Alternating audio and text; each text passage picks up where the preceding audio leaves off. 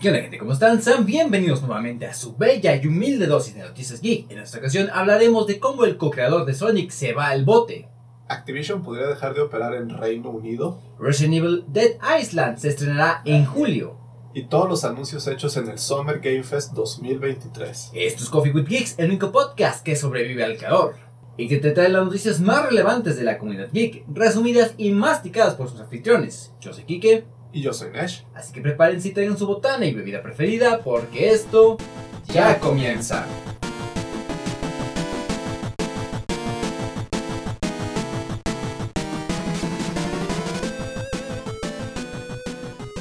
¿Qué pedo banda? Sean bienvenidos al episodio número 68 del podcast más popular de mi cuadra Coffee with Geeks. Banda en una quincena más, eh, un episodio más y una nueva ola de calor.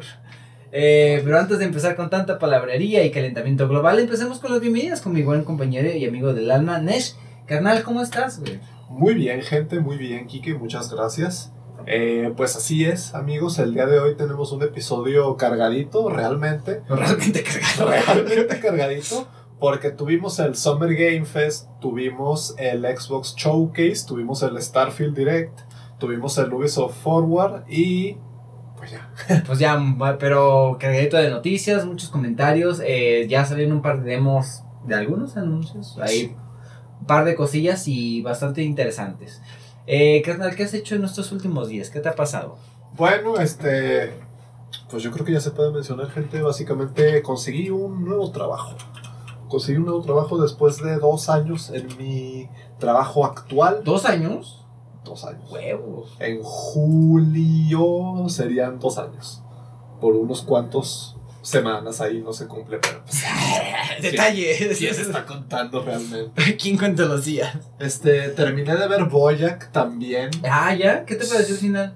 El final es, es, es un final. Ciertamente es un Es un final. Lo sentí un poquito anticlimático, la verdad. Así es la vida. Sí, por eso mismo lo respeto y no lo critico. A mí me hubiera gustado que terminara un poco antes la serie, pero si hubiera terminado un poco antes, hubiera sido un final feliz y no siento que Bojack Horseman necesitara un final feliz, la verdad. Se sentiría un poco chusco y Contradictoria todo. lo que- contradictorio que Bojack Horseman tuviera un final feliz. Entonces, es un final que te deja un poco descolgado, pero tiene sentido dentro de lo que es la serie. Entonces, pues feliz después de haber visto todo, después de haber visto todo Bojack Horseman. Ya no sé qué nueva serie voy a ver. Mm, Debería pensar. Eh, ¿Has visto F, F is for Family? No. Eh, es una serie de humor oscuro bastante cagada. ¿De animación? ¿De animación? También precisamente. Tipo Horseman. No, nada que ver. Ah. El onda en el sentimentalismo, pero es muy por encimita, güey. Es una familia de los tipo 60, 70 que pues va Ajá. viviendo la vida y ya. Eh, bastante chido. A mí me gustó mucho. El doblaje, joyita con las groserías, joyita. Está con los groserías. ¿Y qué más, canal? Y pues. Kike me hizo una proposición la cual rechacé en su momento y que ahora me estoy Arrepintiendo. me estoy arrepintiendo un poco. Había una oferta en Electra del Xbox Series S por 4.300 pesos, me parece que era. Sí. Que es lo más barato que yo la he llegado a ver. Nueva gente, no estamos hablando de Facebook Marketplace. Obviamente en Facebook Marketplace te encuentras gente pues, que vende las cosas ahora, Dios en qué condiciones muy baratas, ¿no? Pero yo dije, no, mejor espero. Pero ahora viendo lo bueno que se ve Starfield y pensando que sale en septiembre y que el buen fin es un par, de, un par de meses después de eso, Puedes esperarte, ¿verdad? ¿puedo? ¿Realmente puedo? Dime, la, la pregunta es, Yo, yo ¿puedo? te di la opción. Y no, mi finanzas dice que me espere. Y yo respetable.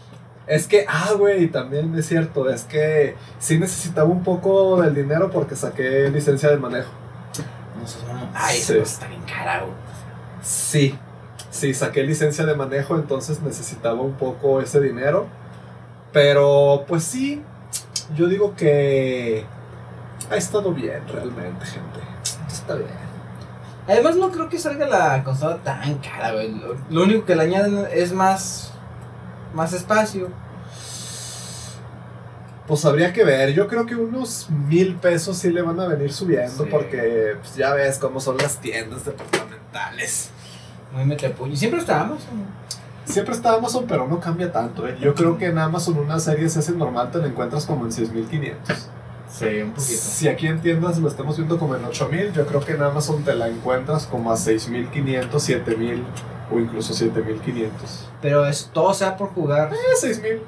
Todo sea por jugar el Starfield. Que más al ratito hablaremos de eso. En un momento hablamos de Starfield, ciertamente. Sí, 6000 pesos por una serie S en Amazon.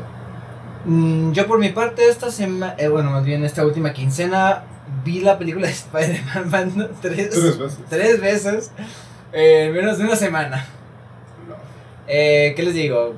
Todo lo que habrán dicho hasta ahorita de la película, pues es cierto, es una película super god de 10 de 10, eh, Dice, hasta 120 fotogramas. No en Starfield.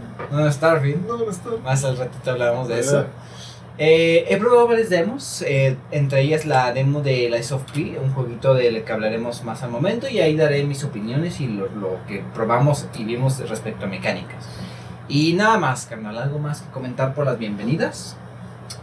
No, yo creo que sería todo. Perfecto, banda. Empezamos con este desmadre porque hay mucho de dónde agarrarle. Vamos a ver un poquito de las noticias que salieron poquito después del Summer Game Fest. Son muy poquitas. Vamos a estar acelerados lo más pronto, lo más que se pueda sin que parezca que, que estemos viendo un video en velocidad por dos. Así que comencemos con las noticias.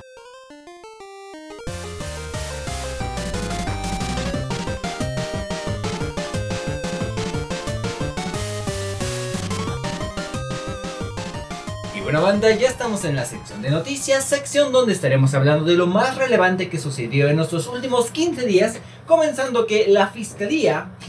Espera, empezamos fuerte. Eh, la fiscalía pide dos años y medio de prisión para Yuki, no, Yuji Naka, co-creador de Sonic por tráfico de información. Este es un tema que tocamos hace un par de episodios, ya hace ratillo. Eh, básicamente, pues la fiscalía de Tokio eh, pide esta condena para esta persona y una fianza de 2.5 millones de yenes, que son como... No es tanto. O sea, sí es mucho dinero, pero es que digas, oh Dios mío, 2 Sí. millones de yenes, pues ah, no es tanto. La moneda japonesa está rara. Sí, uno pensaría, "Mm, no vale mucho. No vale mucho, son 300... 300 mil pesos. Pues es. Relativamente poco. Considerando lo que hizo, sí, es poquito. Eh, Naka ha sido declarado culpable, pero la pena todavía se está, no, está en no está sentenciada. Eh, la defensa pide una rebaja de las multas y la suspensión de la sentencia de la cárcel, aludiendo cuando Naka obtuvo la información que más tarde que traficó fue accidentalmente y no de otra manera. Totalmente no relacionada con su trabajo. guiño, guiño. El tráfico de información privilegiada que tuvo que ver con el título de Dragon Quest Tag, desarrolló por Square Enix, eh, básicamente el señor Naka compró varias acciones por el valor de 2.8 millones de yenes en la empresa de Aiming, la desarrolladora japonesa con la que Square Enix había firmado un acuerdo con el desarrollo del título. La compra de las acciones por parte de Naka y otros empleados de Square Enix se realizó por en, un, en un momento en el que el proyecto era totalmente confidencial y cuya información solo era conocida por involucrados y altos cargos de la compañía. No es por ser mamón, pero creo que es algo usual que hace la, la gente, ¿no? Sí. O sea, de que, ay, güey, soy desarrollador de Elden Ring. No mames, esta mierda va a pegar, güey. Pues sí. O, o si se les prohíben, ¿no? de que, o sea, saben que ustedes, dudes, no pueden hacer eso. Pues es que moralmente a mí no me parece incorrecto. O sea, es como que tú le tienes fe a tu producto de que, no, güey, Sí. pinche.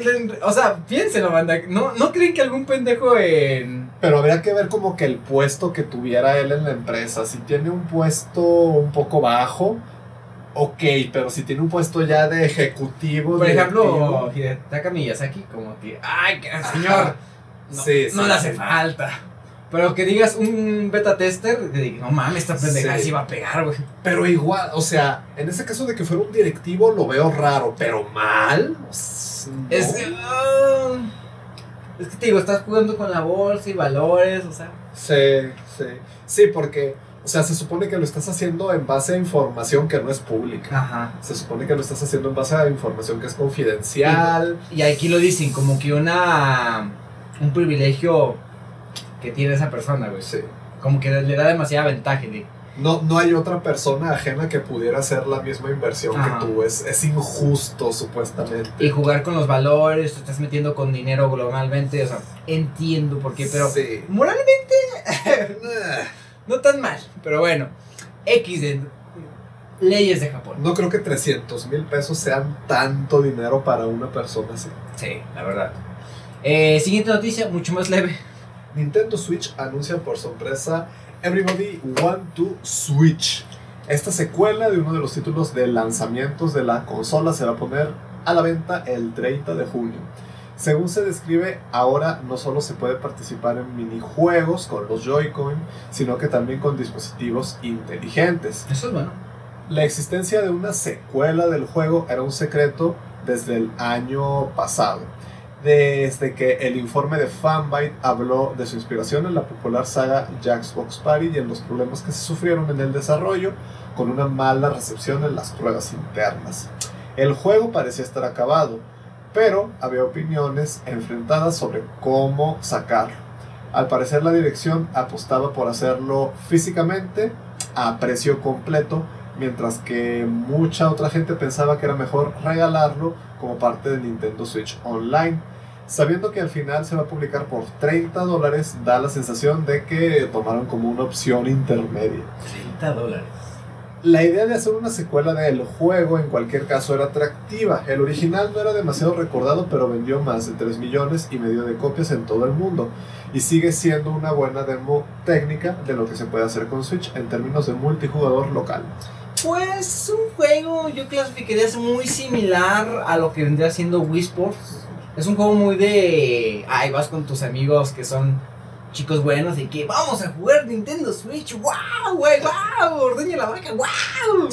En este punto del ciclo de vida de la Switch también es un poco raro.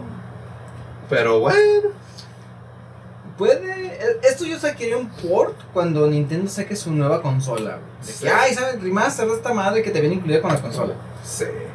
Me pregunto si los fans de Nintendo ya tienen como que teorías o rumores sobre cómo va a ser la próxima Switch. Desde siempre. Es que la, la consola de la Nintendo sí es, siempre ha sido de que, no, sí, ya va a salir, porque ya lleva un chingo de tiempo en el mercado. Sí. Pero ya, ya sabemos que Nintendo es- ya dijo, no, esta madre va a durar al menos otros cuatro años.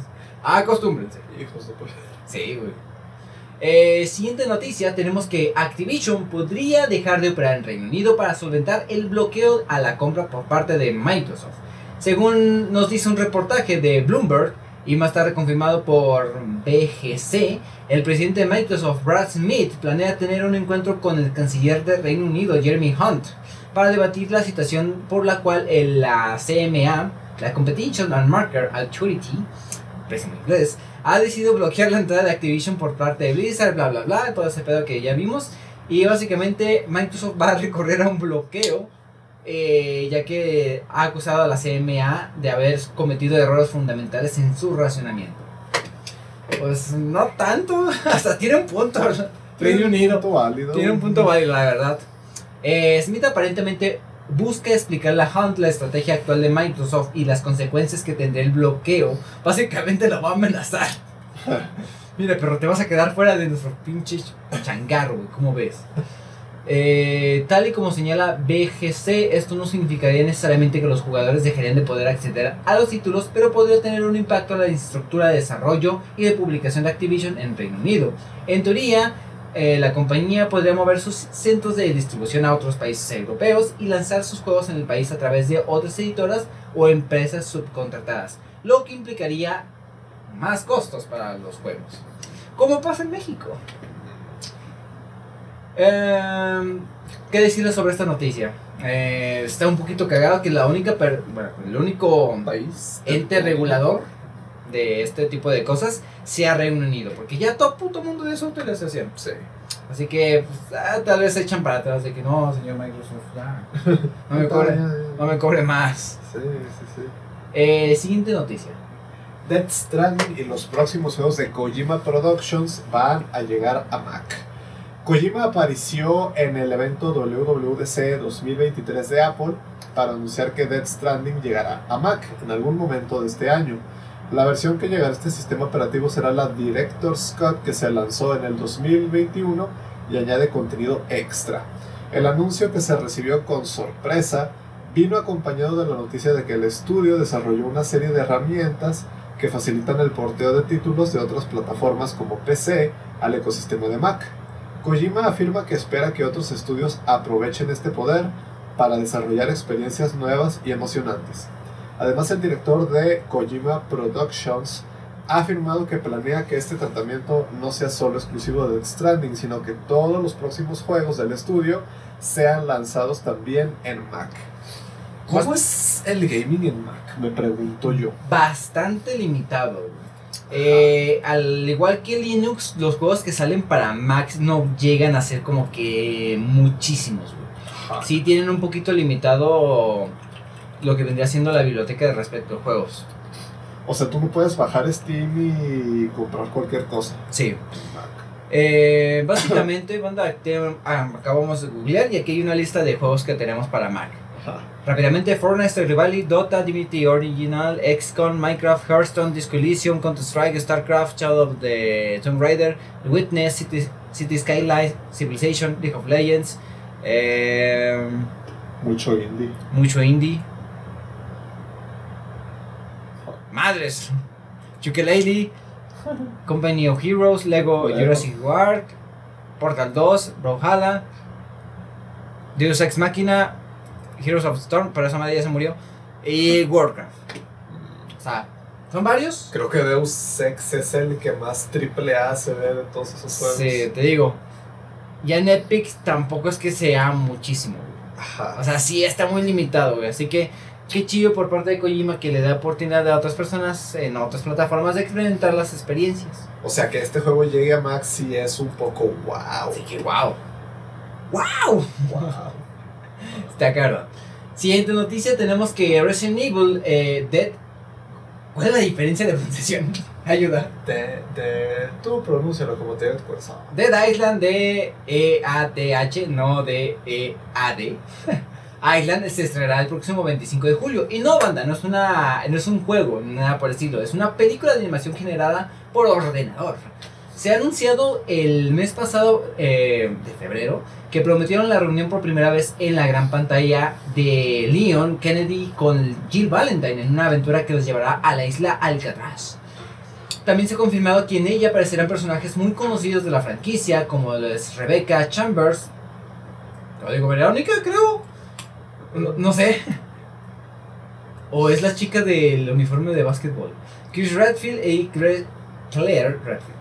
Según el anuncio realizado por ambas compañías, eh, la película se estrenará directamente el día 25 en video, estando disponible en DVD, Blu-ray, eh, Blu-ray 4K, Ultra HD y en plataformas digitales tales como iTunes. En un principio, principio esto no debería ser el único anuncio relativo de Resident Evil que nos tendríamos, pero eh, supuestamente iba a haber un anuncio de ¿Va a haber un. Capcom Showcase todavía? Creo que ya fue. Pues ya lo hubo. Ya fue, güey. Sí, Ya sí, fue, sí. no, no, no salió nada. Ok. Sí, sí fueron anuncios de que, ah, sí. Street Fighter. Street Fighter. eh, Spoiler, no salió nada de Separate bueno. Eventualmente llegará, banda. Eh, ya. Noticia rápida, una película, ojalá salga en Netflix, creo que sí. No sabríamos decirle. Siguiente noticia. Se anuncia el DLC para las Tortugas Ninja Shredder's Revenge. Dotemu anuncia este DLC, su título es Dimension Shell Shock e introduce como principal novedad una historia protagonizada por Miyamoto Usagi en el beat'em up de Tribute Games. Se trata de un personaje que saltó de su propia serie Usagi Yojimbo a la de las Tortugas Ninja en 1987. En el tráiler se menciona también personajes jugables, lo cual indicaría que el conejo samurai no sería el único, un nuevo modo de juego, varias paletas alternativas de color y música nueva por T. López. La editora no da una fecha de lanzamiento, aunque ha dicho que se va a publicar a fines de este año. Tribute, por su parte, dice que no se puede esperar a desvelar más de lo que está por llegar con el DLC. Este juego es como el paraíso de los boomers, un poquito, ¿no? Sí. Paraíso de los boomers. Pues sí, tiene toda esta finta pues, nostálgica de los 80 que a las personas de esa época pues sí les pegó. Esta madre se ve vieja la madre, güey. Se ve vieja, pero se ve interesante. Usagi Yo- Yojimbo. Es un conejo samurai, banda, básicamente. Se ve interesante. Pero se supone que es manga, se supone que es... ¿Qué? Creo que es un manga. O un cómic porque lo publica Planeta.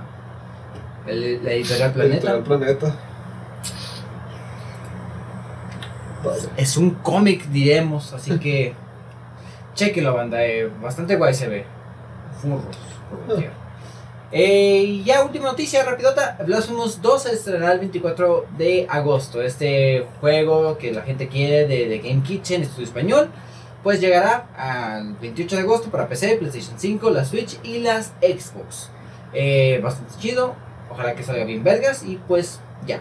Banda, fueron las noticias rapidotas. Vamos a ver Twitter rápidamente y esperemos que nos anuncia aquí. Nuevamente, nuevo episodio de Chainsaw Man. Ojalá tengamos fanáticos de Chainsaw Man porque le ah, no mames, salió un nuevo episodio de Coffee with Kicks y de Chainsaw Man. Un- Amber Heart, la Nina 9. Oh, Dios mío, no. eh, pues Chainsaw Man, ¿qué les quiero decir? nuevo episodio. Nuevo episodio. O nuevo lo que sea. Nuevo episodio. Eh, la línea 9 Del metro. del metro de la Ciudad de México al parecer tuvo otro problema. No es sorpresivo. ¿Qué tan cabrón será vivir en la Ciudad de México? Nunca te vayas a la Ciudad No de México. sabes lo que me no, alegra. No, no me hagas eso, No. güey. no, no, no, no. Voy a tener por tu vida todos los pinches días. Temblores, Temblores, asaltos, metro. metro, al gobierno. No, no, no, no. Eh, y onda de calor, pues banda, tristemente estamos pasando por una onda de calor. Vete a la verga. Oh, el final. Estamos pasando por una onda de calor en todo el mundo y en México estamos alcanzando temperaturas históricas. Eh, ¿De cuánto es la temperatura normalmente en México en verano? Yo diría que entre 30 36 y... grados y ah, te mamaste. Y ya se me hace, ajá. Eh, pues llegamos, ok. Ok. llegamos a 40 grados el día lunes. Fuck. Sí, rompimos récords. Yo hoy no sentí mucho calor, sentí más ayer. Yo estuve muy a gusto, pero estoy en mi casa encerrado. Pues yo en la oficina, pero ayer en la oficina yo estaba así como que. "Ah, No mames. no tengo. Eh, esto es por un fenómeno causado por el calentami- calentamiento global, el cual se denomina el niño. Dios mío, güey. Ok, ok. Y solo se va a poner peor. Y solo se va a peor poner peor, banda. Recuerden, este es el invierno más frío del resto de nuestras Ah, vidas. la jirafa quiere sombra. No, la pobre jirafa, güey. Esto es maltrato, güey. Banda, recuerden a tomar agüita, mantenerse hidratados. eh, evítense el ataque de calor porque está gacho. Ya, ya he tenido compañeros. ¡Ah, le dislocó el hombro! ¡Le rompió el brazo! ¡Oh! ¡Ah, Dios mío! ¡No! Twitter siempre es una cosa, güey.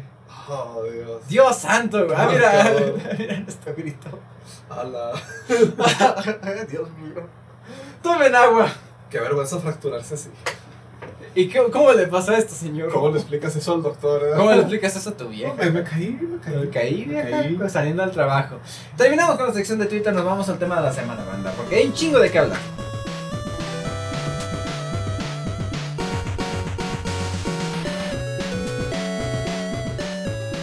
Bueno, ya estamos en la sección del tema de la semana.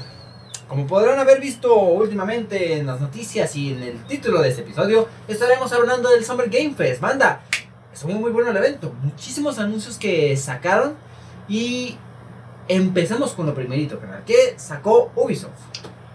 Una de las mejores cosas que ha mostrado Ubisoft, me atrevería a decir en todo En años. este- en, en su historia en años, es eh, este Prince of Persia The Last Crown, The Lost Crown. Eh, es un juego interesante, innovador para lo que es Ubisoft. Es un juego en 2D, se podría decir. A mí me da vibe de ser un juego tipo Metroidvania, no es un juego en 3D, es un juego más pues como Metroid, como Symphony of the Night, como Blasphemous incluso. Pero se ve muy interesante, el protagonista no es el príncipe de Persia. Y pues bueno, sabemos que ya tiene fecha de lanzamiento que es el 18 de enero para todas las plataformas, al parecer vieja y nueva generación. Sí, así es. Eh, se ve bastante guay. Se ve bien. O sea, de las poquitas cosas eh, chidas que anunció Ubisoft, esa es parte una de esas. Eh, otra cosa, Needle Ring muestra por primera vez gameplay de Mortal Kombat 1. Salió el señor. Ningún- ah, no. eh, ¿Cómo se llama este güey? Bueno, el señor que crea los Mortal Kombat. Pues ahí estuvo hablando un poquito de lo que vendría siendo pues, este reboot a la franquicia o reinicio a la historia de Mortal, Mortal Kombat. Y salieron bastantes datillos interesantes, entre ellos de que ahora Sub-Zero y Scorpion ahora son hermanos, güey. Yo pensé antes que sí eran hermanos, pero no lo eran, solo eran enemigos. Y pues el modo historia volverá a tener un gran protagonista, siendo el primer modo confirmado. Gracias a Dios. A nivel online sabemos que contará con el Rollback Netcode, este como que cosas de código para que los, el multiplayer online Más chido. eficiente, más. Así es, fluido. chido. Sí, sí, sí. Eh, la, la propiedad del Realm se centrará en las versiones de la PlayStation 5 y las Xbox. Y la PC se correrá a cargo de los que. de Kulok y de la Switch. Será por parte de Cyber Entertainment y Saber Interactive. Estas compañías sí tienen muchísima experiencia con eh, los juegos de ex- externos a Nintendo para que corran en la Switch. Así que harán un buen trabajo. No pueden hacer milagros, pero lo van a hacer bien. Eh, una noticia bastante cagada. Nicolas Cage va a llegar a Dead by Daylight en julio. Ah, Y Behavior Interactive confirma la fecha de la colaboración de este actor. El multijugador asimétrico de terror que recibe a toda clase de villanos y supervivientes como Sao, Pesadilla en la calle del infierno o Ringu va a recibir ahora a Nicolas Cage como superviviente. El juego va a recibir en el futuro una adaptación eh, cinematográfica por parte de Blumhouse, productora de películas como Sinister o Insidious. Eh, yo he escuchado opiniones sobre que el tema de que la primera vez que Nicolas Cage sale en un videojuego sea en Dead by Daylight se siente como un desperdicio, como que es el tipo de actor y de ícono que merece su propio juego, pero eh, ¿tú crees, güey? a ver, eso es lo que yo he escuchado. Yo coincido. Coincido en que estar en Dead by Daylight sí le queda corto, la verdad. O sea, estaría bien que estuviera en Dead by, Dead by Daylight si ya estuviera en otra cosa. Sí, man. Pero le queda chico, siento yo. A mí me hubiera gustado muchísimo más que lo hubieran puesto como uno de los villanos Villano. del juego. Le hubiera quedado con madre. No, ponle que es un pinche asesino serial, aquí bien loco, un vampiro por su última película. Pero este güey debía haber sido uno de los que te persiguen, güey. Sí. Hubiera estado más cabrón, güey. Sí. Porque está chido de que, ah, pues mira, pues aparece Nicolas Cage, está verga, su personaje no gesticula nada, pero se subió al escenario y dijo varias cosas chidas. Sí. Ahí como que se le metió "Ugh", un gallo, pero se libró del rápido, güey. Uh, Y pues está chido, Nicolas Cage Sí. es una gente guay, ya pagó sus deudos al parecer. ¿Sabes a quién le decían mucho que se parece a Nicolas Cage? ¿A quién? Hace años. Años, años. A mi papá. Si ves fotos de mi papá con pelo, realmente sí se parece Sí a Nicolas Cage. ¿En serio? Sí. Ahora me tendrás que mostrar una próximamente, güey. No tengo una a la, la A la mano, mano, pero pero- cuando la tenga te lo mando. De que mira, oh, no mames. Mi papá es Nicolas Cage, sí señores. Eh, siguiente noticia, tenemos que el shooter de Witchfire entrará en Early Access en septiembre. El estudio polaco responsable de Vanity of Ethan Carter está formando por veteranos eh, que habían trabajado en títulos como Painkiller y Bulletstorm. Su, próximo título se aproxima más a los anteriores juegos de sus creadores. Se trata de un shooter con componentes roguelite ambientado en un universo de fantasía oscura. Un jugador encarnará a un cazador de brujas que empleará hechizos del Vaticano y pistolas para combatir al terror que asola al mundo. Eh, y sí, se ve guay. Mucho juego de ambientado en la fantasía oscura, ¿no crees? Se vio mucho. Sí, sí, como que hubo una tendencia ahí con la fantasía oscura. Si en el antiguo ah, temporada de anuncios mucha gente se quejó, hay muchos juegos de terror en el espacio, ahora son muchos juegos de fantasía oscura. No lo veo mal, me, me ama la fantasía oscura. Que por cierto, ¿te acuerdas que el otro día hablamos de este pinche RPG Dra- Dragon's Dogma? Ajá. Al día siguiente bajó de precio al 85%. ¿En serio? Sí, dije, no, papito. ¿Y cuánto es el 85% del precio de...? 80 pesos. Hola. Sí. Mira, va para la lista, pero lo compro ya, güey. A mí en el Play creo que me costó como 5 dólares. Ni lo jugué mucho, ¿verdad? Pero como que ese juego de repente Me llama baja- mucho la atención por esto de, ah, te arranco el corazón y ahora eres el elegido para tratar de tener. No te garantizo nada, pero ahí vas. Mejor espero el 2. Eh, Es un juego que se siente ruco de... sí, de video, video trailers y reseñas y... Sí, sí, sí, sí. Pero estoy acostumbrado a jugar juegos así. mi Play. Te dejo la siguiente noticia. Netflix muestra un tráiler de la tercera temporada de The Witcher. Eh, bueno, gente, ya sabemos que esta temporada es la última de Henry Cavill. Es su despedida. El tráiler yo lo vi y debo de reconocer que es un tráiler bueno. Es un tráiler que refleja que probablemente va a ser una temporada buena. La gran mayoría de ese mérito es gracias a Henry Cavill, definitivamente. No por faltarle Al las- respeto al equipo. Ajá. Ni a todo el equipo ni a las otras dos señoritas son muy buenas actrices, pero la estrella de ese show es Henry Cavill. Se va a ir, va a venir Liam Hemsworth a tomar su lugar. Eh, esta temporada la van a sacar en dos partes, que es algo que nunca habían hecho con esta serie.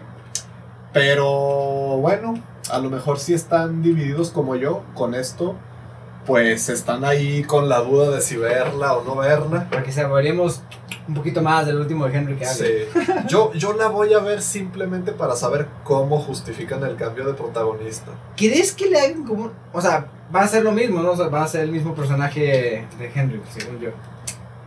Pues Liam Hemsworth va a ser Geralt. O sea, no sé de qué manera. Ah, to- ah, te cayó una poción en la cara. Ay, se te cambió la cara. Ni pedo. Yo Sí. creo que lo van a matar y que lo van a revivir por medio de flashbacks en segundo plano. Y ahí es donde va a entrar Liam Hemsworth. Mm, Me niego a pensar que van a poner un tipo con otra cara diferente en primer plano de la jetota y van a decir, Simón es él, no pasó nada. Ah, yo creo que sí van a hacer eso, güey. Pues espero que no, me gustaría que en la historia lo justificaran un poco. Pero bueno, ya veremos qué hacen. Twitter es raro. Ahora. Ok. Ok. Eh, está bueno. Ojalá le hagan una despedida de que, ah, adiós, Gerald de Rivia, fuiste el mejor. A un detalle así, así, de que Sí. como que, ay, sabemos que se va él, pero gracias por haber participado. No, nada más le dieron una patada. Sí, sí, sí. Rápidamente tenemos que Sega anuncia Sonic Superstars disponible en otoño. Eh, se trata de un nuevo juego de plataforma 2.5D en el que podemos jugar con Amy, Knuckle- Knuckles, Tails y el propio Sonic. Cooperador, cooperativo para hasta 3 jugadores y saldrá para la PC, PlayStation 4, todas las generaciones. Todas, todas, todas, todas. todas. Eh, se ve bonito. Lo que le platicaban es, es que que tienes muy limitado lo que puedes hacer con Sonic, güey. O sea, con Mario puedes hacer mil cosas, güey, porque los de Nintendo tienen imaginación, pero con Sonic como que... ¡Ah, que corra, güey! ¡Ah, que Que corra! corra y que agarre anillos. Y ya, Ya, ya, o sea, no soy desarrollador de videojuegos, pero puede haber más. Hay cosas que puedes hacer con videojuegos, güey. Sí, No nada más sí. correr. Pero bueno, eh, se ve guay, bastante guay. Lo intentan modernizar hasta donde es posible. La verdad, yo, veo- yo digo que hacen un buen trabajo. Sí, como que clásico y moderno a la Sí. vez. No más clásico que moderno, pero moderno un poco. Y siguiente noticia, bueno, nos vamos a desplayar un poquito más. ¿Qué tenemos? Las mentiras de Pi se retrasa ligeramente y llega en septiembre. El segundo juego de Round 8 Studio se presentó a finales de 2021 diciendo que pues muestran su oscura versión de la historia de Pinocho. Aquí manejamos al propio Pinocho que debe enfrentarse a un ejército de autómatas descontrolados en la ciudad de Krat, inspirada por el estilo Belle Epoch. No sé qué es eso. Para encontrar a Geppetto, la única persona capaz de parar esta amenaza. Bella época, supongo. Por el camino, Pinocho tendrá que tomar decisiones que le pueden acercar a dejar de ser autómata y convertirse en ser humano. Pero para ello va a tener que mentir. El Souls-like está originalmente previsto para agosto, pero finalmente va a llegar un mes más tarde. Y además de esto, pues se retrasó, pero tuvimos un demo. Un Ah, demo que. Kike probó y, y al parecer te gustó este demo, ¿verdad? Sí, lo que. Cuando se anunció lo- los avances del juego y la fecha definitiva, salió luego, luego el demo, de que ya disponible la demo para que te cales y veas que si te gusta o no. Yo, por supuesto, fue de que vamos a dejar instalarlo y vamos a jugarlo. A primeras impresiones, el juego se ve bastante bien gráficamente. Lo jugué en 60 frames, en gráficos altos. Y entiendo por qué la gente está haciendo mucho la comparativa entre este juego y Bloodborne. Entre estética son bastante similares en esta época precisa de la historia de Europa. Con un tantos tintes victorianos, por lo que veo, sí es como mucha diferencia entre la Belle Époque y la época victoriana pero son sutiles. A nuestro simple ojo no. Pero en cuestiones de lore, gameplay, historia y ambientación, siento que le falta muchísimo al juego para que se pueda ser equiparado con Bloodborne. ¿Es lo hace un mal juego? Yo diría que no. Lo que yo llegué a probar en la demo, que terminé en como 7 horas, soy malísimo para estos juegos, banda. Eh, es bastante disfrutable. Los enemigos, las habilidades, las mecánicas principales del juego eh, me parecen bastante distintivas para que el juego cree su propia identidad y creo que pueden ser muy disfrutables cuando salga el juego completo. Eh, ¿Qué decirles del juego respecto a mecánicas? Bastante similar a un Souls-like, eh, bloqueo, ataque ligero, ataque pesado. Eh, lo que lo distingue es que hay ciertas sutilezas con las mecánicas en comparación de otros Souls-likes. Por ejemplo, el desgaste de las armas. Normalmente en un Dark Souls, el de Ring, tienes que ir a que te reparen las armas o tal. Aquí tú puedes reparar la arma al instante. Es como si tú eh, tu arma pierde el filo y con tu brazo mecánico de Pinocho le vuelves a sacar filo. Pero esto hace como que las batallas se pongan un poquito intensas. Porque a mí me pasó varias veces que en la pelea contra el jefe se me desgastaba la hoja y tenía que re- retirarme, hacer una retirada táctica para afilar mi espada y que no me mataran de por medio. Em, tenemos estos de igual manera. Un detalle es que hay una barra como le llamaban barra de fábula, según recuerdo que es como para cargarla y hacer ataques especiales correspondiente a tu arma, a la hoja y a la empuñadura. Eh, porque también este es un detalle con las armas, se maneja por hoja y empuñadura. Y al final de la demo te dejan como que entremezclar. Puedes tener la empuñadura de la porra, pero la hoja del estoque. Está interesante ese detalle. Y también tiene esa mecánica de cuando bloqueas un ataque, pierdes vida, pero puedes recuperarla si sigues insistiendo atacando al oponente. Y si te ataca antes de que tú lo golpeas a él, pierdes esa oportunidad de recuperar vida. Eso incentiva un gameplay muchísimo más agresivo y es muy satisfactorio y se nota todas las mecánicas con los jefes. Con los dos jefes que había en el juego, el, el del medio, son tres en teoría, pero el del medio es una pendejada.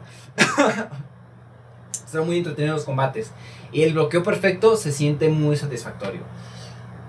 Platicaremos un poquito más de ello, pero no es el momento. Cuando salga el juego completo, créanme que lo voy a jugar, banda. Me gustó muchísimo la Si lo experiencia. comprarías de salida.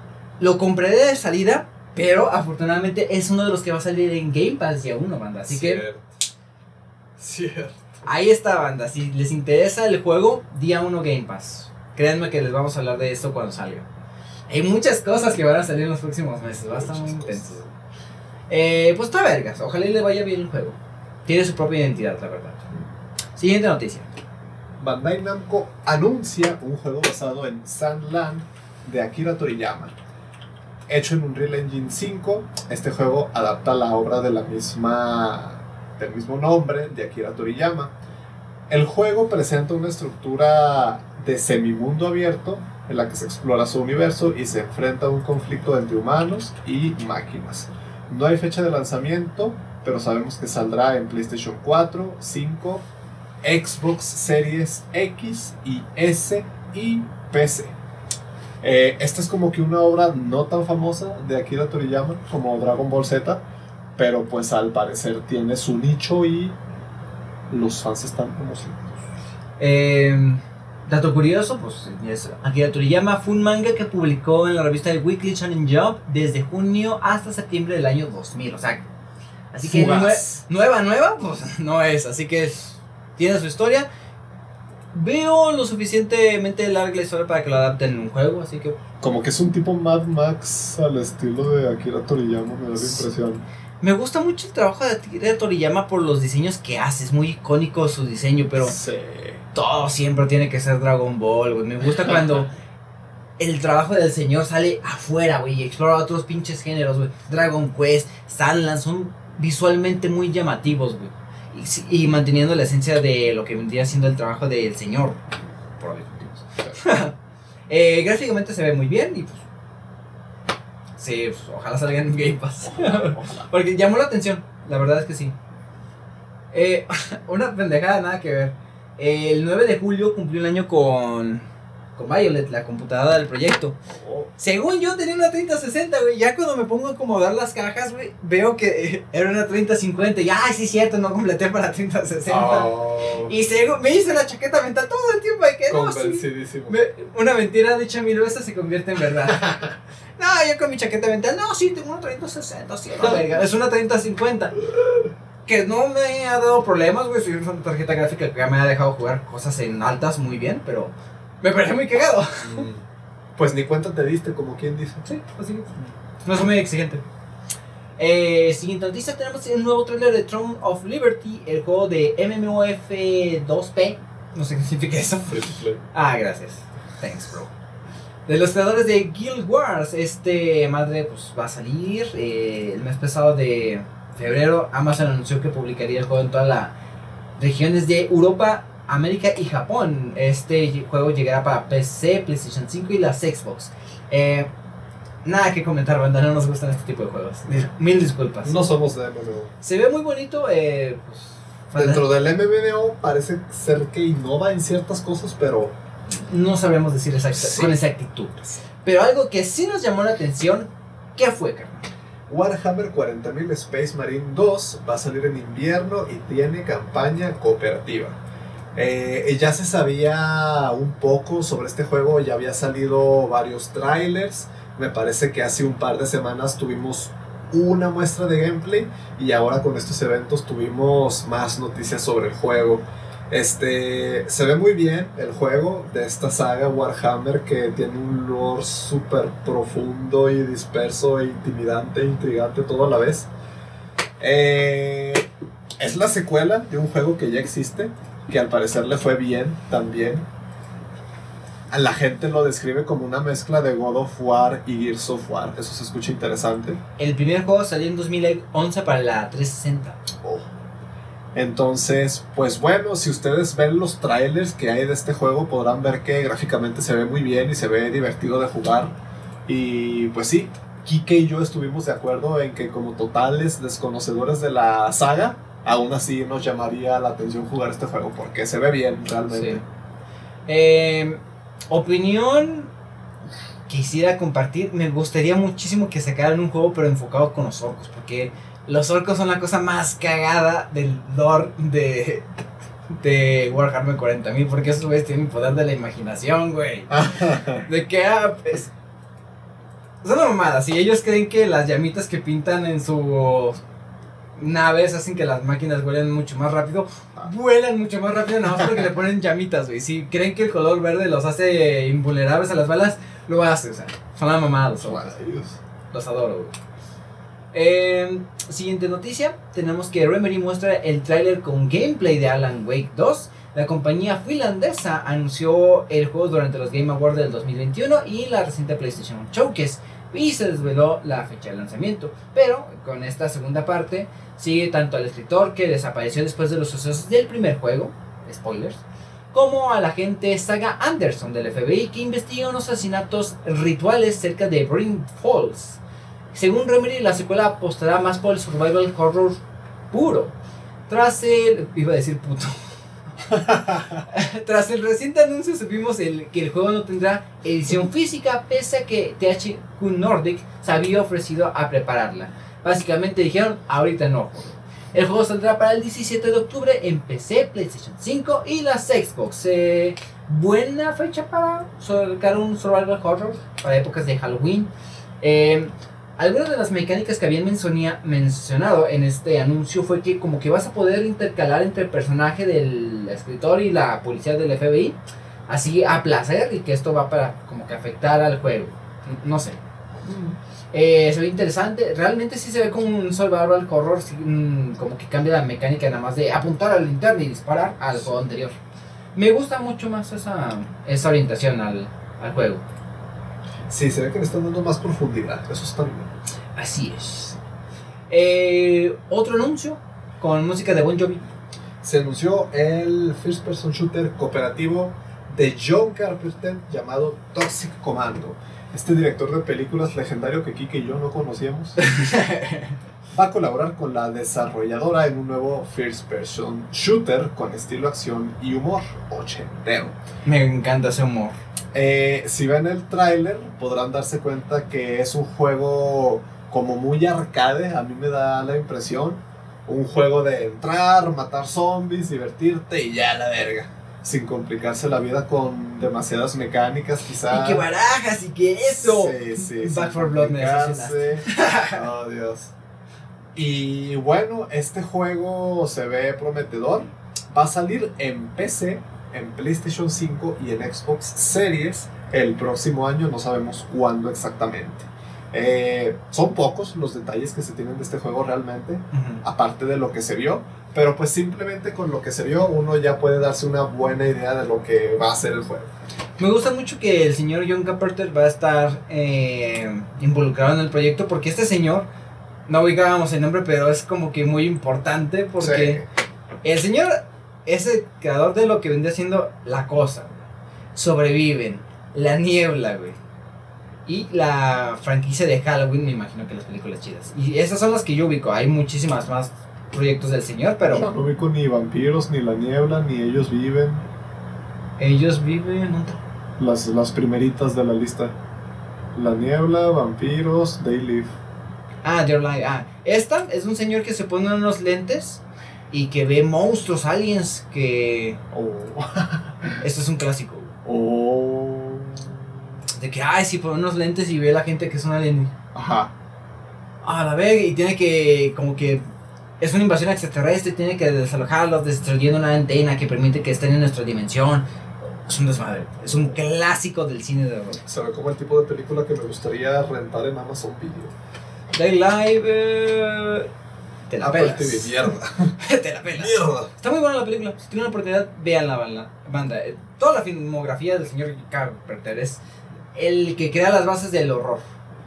Me atrevo a decir. En mi humilde opinión. Porque Esto sí es cine. esto sí es cine, efectivamente. Eh, anuncio rápido: Insomniac Games anuncia que Marvel Spider-Man saldrá en octubre. Nada más nos dieron fechas. Se le dio el señor, alguien, un señor involucrado en el proyecto, I guess. Dijo, no, el Geoff Kimley, no, tu proyecto está bien vergas, pero por favor dime cuándo va a salir, amigo. Bueno, Geoff, eso es muy secreto, pero solo por ser tú, lo vamos a anunciar exclusivamente ya mismo. Anúnciame la fecha, 20 de octubre. ¡Wow! Super vergas, gracias, amigo. Y se fue. Ah, Es un anuncio muy rápido, o sea, y se agradece. A mí se me hizo bastante curioso que no sacaran la fecha directamente antes. Antes. Fue lo que mucha gente eh, reclamó en el showcase de la PlayStation. ¿Y las fechas? Una semana después, ahí está la Ahí fecha. está. Ah, Ok. Esto es lo que está chingón, carnal. Cuéntame, cuéntame de esto. Vimos un poco de Pokémon con pistolas, básicamente llamado Palworld, que reapareció con un nuevo tráiler en el Summer Game Fest. Pocket Pair han publicado un tráiler de su nuevo juego.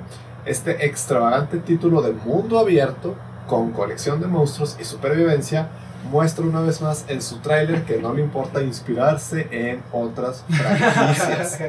Es, es un juego muy cagado, gente. Realmente es un juego con criaturas altamente similares a los Pokémon. En el mero borde de lo que es el plagio, diría yo. Rozando. Pero pues hay pistolas, hay esclavitud, Hay farmeo. hay explotación de recursos naturales, Hay o waifus, hay hay waifus. Tráficos de órganos de Pokémon. Sí, sí. Yo digo que será interesante ver cómo este juego aterriza todas las cosas que parece proponer. Sí, porque ya viéndolo en papel, bueno, viendo el trailer se escucha muy chido, pero ya en práctica yo siento que son muchas cosas. güey. Sí, como que habría que ver realmente qué tan bien lo implementan. Pero yo digo que el beneficio de la duda, pues sí se lo merece. A lo mejor es algo que realmente Pokémon necesita, güey. Meterle esclavitud. La manera de salvar la franquicia. esclavitud animal. Es que- Eh, muy guay. La verdad es que sí, ya todo el mundo dejó de. ¡Wow! ¡Wow! Está cabrón. Siguiente noticia. Immortals of Avium se deja ver una vez más antes de su estreno en julio. Este first person shooter es el primero desarrollado por Ascendant Studios, que es formado por veteranos de Call of Duty y Bioshock. Se publica bajo EA Originals, quienes han lanzado títulos de estudios externos como It Takes Two o Wild Hearts. El director Brett Robbins es el principal responsable de este juego que combina disparos en primera persona con una ambientación a caballo entre la magia y la ciencia ficción. Este es uno de estos juegos que les mencionamos que estamos aquí como con la tendencia de la fantasía, entran los shooters ahí, shooters brillosos con magia, y pues bueno, aquí está este juego en, en esta tendencia. Eh, se ve chido. Magia, disparos. Eh, Brillitos, colores. brillitos colores. Y pues esperemos. Y esté vergas. Eh, siguiente noticia. Tenemos que. Ya tenemos el primer vistazo a Fortnite Tierras Salvajes, la temporada 3 del capítulo 4, edición 2.0. Eso último me lo inventé yo. Eh, pues básicamente nos anunciaron esta nueva temporada que será Wilds, va a estar en la selva, nos presenta nuevos skins, eh, nuevas cosas en un nuevo pase de batalla. Eh, se ve guay, te iba a preguntar si sigues jugando Fortnite, pero me acordé que vendiste la consola. Eh, Yay. Eh, pues se ve guay. Está Optimus Prime y pues nada, ¿qué más que decir? Ahorita... Y bueno, banda, Tuvimos un pequeño problema técnico. Chingas a tomar de Fortnite. Pues abrimos el Fortnite para dar la noticia y ver un poquito el pase de batalla. Me desconfiguró totalmente el micrófono. No lo saturó a más no poder. Así que vamos a recortar esa parte del episodio. Fortnite sacó nueva temporada. Skins no, están de la verga. No, Ah, sí, sí. están de la verga. Chinga tu madre Fortnite. Sale Optimus Prime. Ah. like. Eh, siguiente noticia, ahora sí. Final Fantasy VII Rebirth saldrá a principios de 2024 y va a ocupar dos discos. Salió un nuevo tráiler del juego y se vio el mundo fuera de Midgar y la posibilidad de jugar como Red 13, entre otras novedades. El juego va a salir a principios del 2024 en PlayStation 5 y va a ocupar dos discos. Esto de los dos discos, gente, es un guiño a, a los juegos de antaño que pues te venían en dos discos cuando los DVDs y los CDs pues no daban para más. Sí. Y no es tan sorprendente que sean dos discos realmente. Se ha hecho antes y se volverá a hacer. Entonces, bah, ahí no, nada demasiado alarmante. Puede más que un guiño sea porque el pinche juego está pesado como la chingada. También puede ser, también puede ser. Recuerden mis palabras, persona. 200 gigas. 200 gigas. Y lo firmo. Eh, siguiente, esto me llamó mucho la atención. Este juego llamado de, bueno, de juego de puzzles de Viewfinder llegará en julio, el próximo mes. Este juego de puzzles en primera persona de Sound Sat Owl, el búho triste, Studios, va a llegar a lo que vendría siendo a la PC y a la PlayStation 5. Ahorita ya hay una demo jugable en la PlayStation 5 para que den eh, un vistazo al juego y saldrá específicamente el 18 de julio. ¿De qué trata esta madre? Pues básicamente es como un juego de puzzles, pero con la innovación de que con base a perspectivas, eh, fotografías o imágenes, tú vas a poder avanzar en un escenario que tienes que ir, que los puzzles precisamente son esta obtención de imágenes para que tú las acomodes y le pongas en la perspectiva correcta para que sigas avanzando por los escenarios. Se ve muy bonito y no sabría cómo describir este juego en una tienda de Game Planet. De que, oye, busco este juego donde tomas fotos. No Y, creo que sea el tipo de juego que llegue a Game Planet realmente. Pues para PlayStation 5, tal vez. Tal vez. Eh, ¿Qué tenemos de otra noticia? se anunció Shadows of the Damned Remaster. En la conferencia de Devolver Digital, tenías razón de cierto modo, se anunció Shadows of the Damned Remaster, una nueva versión de la obra que Grasshopper Manufacture, el estudio de Suda 51, desarrolló para PlayStation 3 y 360 y se publicó por EA. De momento solo vimos un pequeño teaser. Eso sí, nos emplaza un Grasshopper Manufacture Direct que se celebra el próximo día 15 de junio. Va a ser un evento general que empezará a las 6 de la mañana del viernes de esta semana, hora peninsular española. Eh, pues es un teaser así como que chistoso, con ahí, wow, con los desarrolladores del juego siendo asesinados por el protagonista o algo así. Eh, recuerdo que ese juego lo veía mucho cuando iba a rentar juegos a Blockbuster y Game Rush y nunca me llamó la atención. Este juego se ve muy de la época donde tú eras edgy. Estaba Sí. chido mostrar viejas encueradas en los juegos, así que la portada. Sí. Entonces, bueno, para los fans de las viejas encuadradas, pues quizá este juego les guste.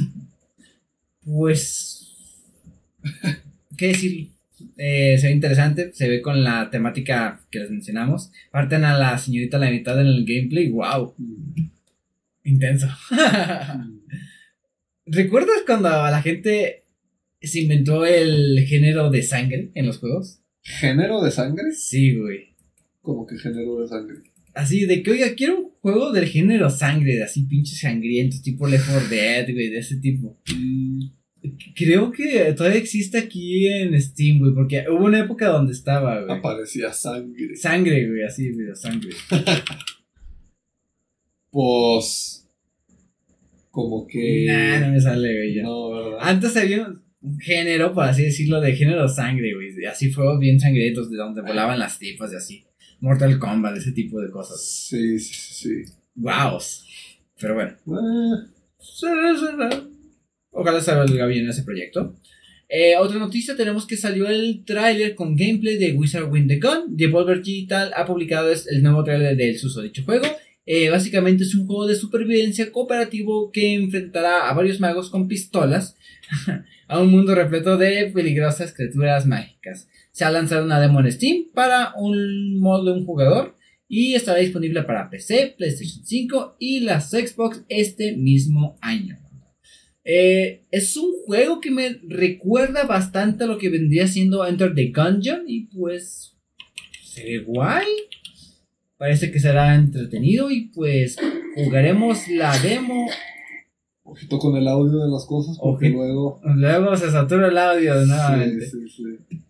Una nueva demo más que descargaremos. Un giga, ah, está ligero. Estamos bien. Sí, sí, Estamos bien. Platícame de este juego, carnal. Estuvo muy curioso. Baby Steps es el nuevo juego de los creadores de Ape Out y Getting Over It con Bennett Foodie. En la conferencia de Devolver Digital se anuncia un juego peculiar, de la mano de Gabe Cusilo, Matt Butch y Bennett Foddy. Se llama Baby Steps, por lo que parece como Getting Over It va a ser un juego con dinámicas de movimiento peculiares. En el juego interpretamos a Nate, que es un don nadie que explora el universo, escalando montañas y descubriendo nuevos escenarios. Eso de escalando para mí se escucha como mucho exageración, porque pues el juego se el, trata... el vato duras penas camina. Ajá, o sea, el juego se trata de que caminar es un reto. Entonces, es ese tipo de juegos, comentaba con Kike, de streamers, juego meme, juego YouTube. Eh, se ve chistoso. No sé si yo lo compraría o lo jugaría. Eh, pero está bien que existan juegos así. Están cagados. ¿eh? Siempre y cuando no lo vendan a 60, 70 dólares, Sí. todo bien. Eh, ¿Qué más? Tenemos, tenemos que Laika, eh, Age of Troll Blood, es el nuevo Brainwash. eh, el nuevo juego de Brainwash Bank. Gang.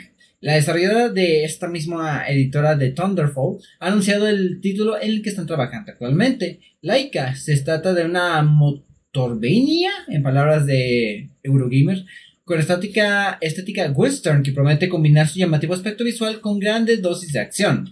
El estudio detrás de los títulos The Longest Road of the Earth y Friends vs. Friends. Este juego es shooter con cartas. Lo vi en 20 pesos en oferta el otro día. No lo compré. Oh. No lo compré, gracias a Dios. Eh, tiene una estética muy llamativa. Es lo que más me llamó la atención del juego. Y pues no sabría decirles cómo aquí estaría orientado el juego. A un Motovenia. A, a ran- a grandes rasgos no sabría decirles ahorita. Pero se ve muy guay. Esto es parte de los juegos indies que se mostraron en lo, todo que fue Summerfest. Y eventos englobantes. ¿Ya se descargó? Oh, Eh, pues se ven bastante guay los juegos indie. Es- a mí me gusta muchísimo que estos juegos tengan la oportunidad de resaltar y llegar a más personas. Guay. sí. Eh, nuevo juego de Lost of the Fallen, carnal, platícame porque yo ni idea de que existía. Así es, este nuevo juego de la franquicia que anteriormente era Lords of the Fallen. Ah, similar el nombre, pero no. O sea, nuevo trailer de Lords of the Fallen que antes se conocía como Lords of the Fallen. Ok. Se va a publicar el día 13 de octubre y contará con versiones para Play 5, Series XS y PC. El tráiler se publicó por los desarrolladores e incluye un vistazo a la lucha contra los jefes en una aventura de acción que se ambienta en dos mundos, Axiom y Umbral. El juego se anunció en la ceremonia de apertura de la Gamescom del año pasado, contando en su equipo con el productor Saúl Gascón y el director César Virtosu. Eh, del proyecto se sabe que está siendo desarrollado con el motor Unreal Engine 5 y que los responsables prometen un mapa 5 veces más grande que el del juego original. La principal crítica que tenía la gente sobre el juego anterior es que se sentía muy tosco y se sentía muy lento. Pero realmente en los trailers que hemos visto se nota que el combate ya es un poco más dinámico y se nota que va a ser un juego sí más grande. Ellos dicen que va a ser cinco veces más grande. Wow. Entonces, pues a toda esa gente que no le llamó la atención el primer juego, ahora que es más dinámico, puede que ya nos atraiga más. Mm, ya lo recordé te- muchos lo criticaban porque como que los Dark Souls estaban en su auge en esa época. Como que, eh, esta madre se quiere parecer a Dark Souls y no le sale. Sí. Pero bueno, ojalá que en este proyecto nuevo ya le salga muchísimo mejor la pues las mecánicas de juego y pues tenga mucho más éxito. Cierto. Y ya casi terminamos este pedo. Ya casi, ya casi, vamos a la mitad. Oh my god. Nuevo trailer de Fable eh, con la aparición de Richard Ayoid. eh, Ayoid. Básicamente Playground Games nos mostró un tráiler de Fable que sigue en desarrollo en esta Xbox Game Showcase. El RPG de la franquicia original de Lionhead Studios se presentó en 2020 con un teaser, aunque la producción comenzó en torno a 2017. El video presentado por el actor Richard Ayoid de The It, The It Crown, nos mostró un footage in engine. Básicamente es un tráiler CGI y pues nada que saber del juego hasta ahorita. Saldrá para PC y Xbox Series. Yo siento que más que nada este tráiler fue para anunciar que el juego todavía existe y está en desarrollo. Porque se le perdió la pista un poco a ese juego. Sí, anunciado ya estaba hace años, pero no sabíamos nada del juego. Seguimos sin saber nada realmente, pero ahí está el recordatorio de que, De que existe. existe, existe, efectivamente. Sí. Em, ¿Otra noticia? Tenemos el primer tráiler de Star Wars Outlaws por Ubisoft Massive. Este título, del que solo hemos visto un CGI, se va a ambientar en el universo de mundo abierto en Star Wars. Eh, en el Ubisoft Forward también hubo un gameplay del juego y bueno, va a salir en 2024 y solo se ha confirmado la versión de Xbox Series, tanto X como S. A mí me desanima mucho que lo desarrolle Ubisoft. La verdad. A mí me desanimaría si me interesara Star Wars, pero no es así. Es que Star Wars, los juegos están chidos.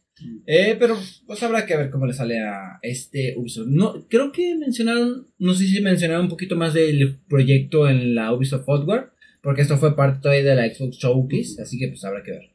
Eh, siguiente noticia, tenemos que Thunder Lotus presenta eh, 33 Immortals, un juego roguelike cooperativo para 33 jugadores. Según comentan sus creadores, el matchmaking nos permitirá unirnos inmediatamente a autos incursores en los que tendremos que enfrentarnos a hordas de monstruos y duros jefes finales. Manejaremos a una alma condenada que decide no asumir el juicio final emitido por Dios y se enfrenta a él en una batalla por la vida eterna. El título estará disponible para, eh, para Xbox Game Pass, tanto para PC y consolas. Eh, se lanzará en 2024 para PC y las Xbox Series, entorno Xbox. ¿Cómo dice eso? ok. Eh, Siguiente noticia. South of Midnight es lo nuevo de los creadores de Wii Happy Few. Pues sí, en este evento de Microsoft vimos también un gameplay teaser, no sé exactamente cómo llamarle. Diría que es teaser porque no vimos nada de gameplay realmente. Pero pues nos presenta la estética un poco, el mundo y los personajes de este nuevo juego y la ambientación. Al parecer va a tratar de una señorita que es cazadora de monstruos o algo por el estilo. Y tiene un estilo artístico muy característico. Recuerda... A mí me recuerda un poco al estilo que tiene el anime que sacaron de League of Legends en Netflix. Eh, y recuerda... Ah, esta mezcla de 3D y 2D. Sí, ajá. Recuerda distintos obras que tienen este estilo que mezcla 2D y 3D. Eh, se sabe poco realmente de este juego, pero sí sabemos que va a salir para Xbox Series y para PC. Por medio de Steam. Y va a eh, estar en Game Pass, claramente. Ay, güey. Sí, Game Pass de día uno. Banda Game Pass está haciendo algo muchísimo más atractivo de lo que era en enero. Oh my god. Siguiente noticia, tenemos que Atlus confirma oficialmente el remake de Persona 3 Reload. ¿Por qué oficialmente? Porque un día antes del evento se había filtrado que iban a anunciarlo. Tristemente, pero como ya se indica, eh, el juego ya será lanzado eh, y estará disponible día 1 en Game Pass y consolas. Saldrá eh, a principios de 2024 y no hay confirmado oficialmente más plataformas por el momento. Pero el pasado viernes en una tienda online se filtró más filtraciones eh, que habrá apariciones para PS4, PlayStation 5 y Nintendo Switch. Como referencia, el año pasado, el resto de las plataformas de Persona 3 y 4 y 5 se demoró aproximadamente 24 horas tras el showcase. No sé si habrá confirmado eso después, pero eh, ¿qué decirles? Eh, un remake de un juego de Persona que a la comunidad le gustaba mucho. En personal, no mucha idea. Mm. Me gustan más los personajes del 5. Porque 5. Eh, y la siguiente noticia. Payday 3 se va a lanzar el 21 de septiembre y va a estar disponible en el Game Pass. Esta nueva entrega va a salir el día 21 en PC, en PlayStation 5 y en Xbox Series X y S. Eh, cayó un poco como sorpresa, me atrevería a decir yo. Sí. Y más sorprendente aún que vaya a estar en Game Pass de día 1. Eh, falta poco para que salga. Sale en septiembre, como muchas otras cosas al parecer. Así que septiembre se viene potente. Sí, así es. Y otra cosa que tendremos para el mes de julio será una expansión o una colaboración más bien de Sea of Tips totalmente gratuita con la franquicia de Monkey Island. Eh, la franquicia de propietaria de Rare, ha anunciado una colaboración oficial con Sea of Thieves y Monkey Island. Será una actuación gratuita que traerá personajes como Guybrush, eh, y Stand, el juego de piratas completo para New Tale. Que, ah, no, Tale. No, Tall Tale XD. Se liberará en tres partes. Este juego será lanzado en 20 de julio en PC y consolas Xbox. Una noticia muchísimo más relevante en mi humilde opinión. Vamos a tener, o tuvimos por primera vez después de tres años, noticias de About, que es el nuevo juego de Obsidian. Se acaba la incógnita y se publican las primeras imágenes con gameplay del juego que se anunció originalmente en 2020. En teoría este juego se ambienta en el mismo universo que Pillars of Eternity va a ser el primer juego de Obsidian que comenzó a desarrollar después de la adquisición de Microsoft. Es un RPG en primera persona en el que hay decisiones mientras se investiga una plaga que amenaza al universo. También se supone que va a tener una perspectiva similar a la de juegos como The Outer Worlds. Esto es como un poco Skyrim, hecho por Obsidian. Claramente sin tanta profundidad, me atrevería a decir yo. Pero lo que sí se ve interesante es el combate con los poderes mágicos y los hechizos que se pueden ver en el tráiler. Eso se ve interesante y se ve divertido. Estaría chido que nuevamente Obsidian hiciera un buen trabajo con algo que primeramente Bethesda hizo. y les enchile la cola bien cabrón. Sí, sí, sí. sí. Mira cómo hago mi Skyrim bien vergas. No. Harta hardware, pero ahorita hablaremos de güey. Eh, Senua Saga Headblade 2, más esquizofrénica que nunca, reaparece con un nuevo trailer y confirma su salida para 2024. Eh, pues este juego que correrá en el Unreal Engine 5 y que vimos gameplay del mismo en 2021, a principios de este año se usó como juego para ah, se usó como juego para los ejemplos que tienen las posibilidades del motor gráfico de Unreal Engine 5. Eh, pues será muy guay, es un tráiler, no nos mostraron mucho, pero esperemos que la historia y el gameplay sigan siendo igual de interesantes que la primera entrega. Saldrá para el 2024 para PC y Xbox Series sin fecha exacta todavía. Eh, pasamos con los carritos. Forza Motorsport va a salir el 10 de octubre. Turn 10 anunció la fecha de lanzamiento del juego en el Xbox Games Showcase. Esta entrega de conducción se mostró por primera vez en 2020. Este año se confirma que va a tener más de 500 vehículos. Los coches de la portada de esta edición son del Cadillac Racing V-Series R de 2023 y el Chevrolet Corvette E-Ray de 2024. El juego va a llegar el 10 de octubre a PC, Xbox Series X y Xbox Series S. Y claramente va a estar disponible de lanzamiento en Game Pass, como muchas de las cosas que ya hemos hablado. ¿No somos muy fans de los juegos de carreras? ¿Te gustaría jugar ese tipo de experiencias, pero así con el pinche simulador aquí bien cabrón? Oh, sí, pero creo que son carísimos, ¿no? Sí. Creo que son estúpidamente caros. Y yo he visto gente de que tiene su pinche simulador con tres pantallas, el asiento de carreras, los frenos. Sí les tiene que invertir mucho. Es interesante, pero pues bueno, para mí este Forza el, el, último, el Horizon, el grandote, el de México, como que ese se ve más interesante. Pero pues aquí tenemos esta vertiente para los fans más de los carros de carrera, ¿no? Y está bien. Así es, juegos de carreras no son los nuestros, pero de ahí en más será. Eh, otra noticia tenemos que Atlus, muchas noticias de Atlus este evento, anuncia el spin-off de Persona 5, uno más, que se llamará Persona 5 Táctica. Eh, como ya se indica en el trailer que se publicó, el juego se lanzará en día 1 para Game Pass y PC. Eh, básicamente es un juego donde podremos jugar como básicamente tácticos con habilidades únicas de personajes y eh, juego por turnos para que tú puedas ir moviendo tus fichitas, ataquen a otras y pues puedas hacer una estrategia en base a eso. El estilo de persona táctica es chibi y recuerda mucho a los spin-offs de Persona Q, que bien, que si bien con su personaje son proporciones menos deformadas, en este trailer pues se ve que están bien hechecitos los monos chibi y pues no desentonan con la, eh, mucho con el estilo de persona. Saldrá para el 17 de noviembre para PC, Xbox One y las Xbox Series X y S. Eh, no he confirmado ninguna plataforma por el momento, pero eventualmente yo digo que sí llegará. Eventualmente. Eh, un juego más. Don Nod anunció Jusant, que es un juego de escalada. Es un título con énfasis en el proceso de escalar, en el que se lleva un joven que está acompañado de una pequeña criatura. Jusant va a salir en 2023 en otoño para PC, PlayStation 5 y las Xbox Series, disponible de lanzamiento, como no, en Game Pass. Game Pass, así es. Este juego, ¿tú cómo lo ves? Yo lo veo como el tipo de juego que uno juega para relajarse. Sí.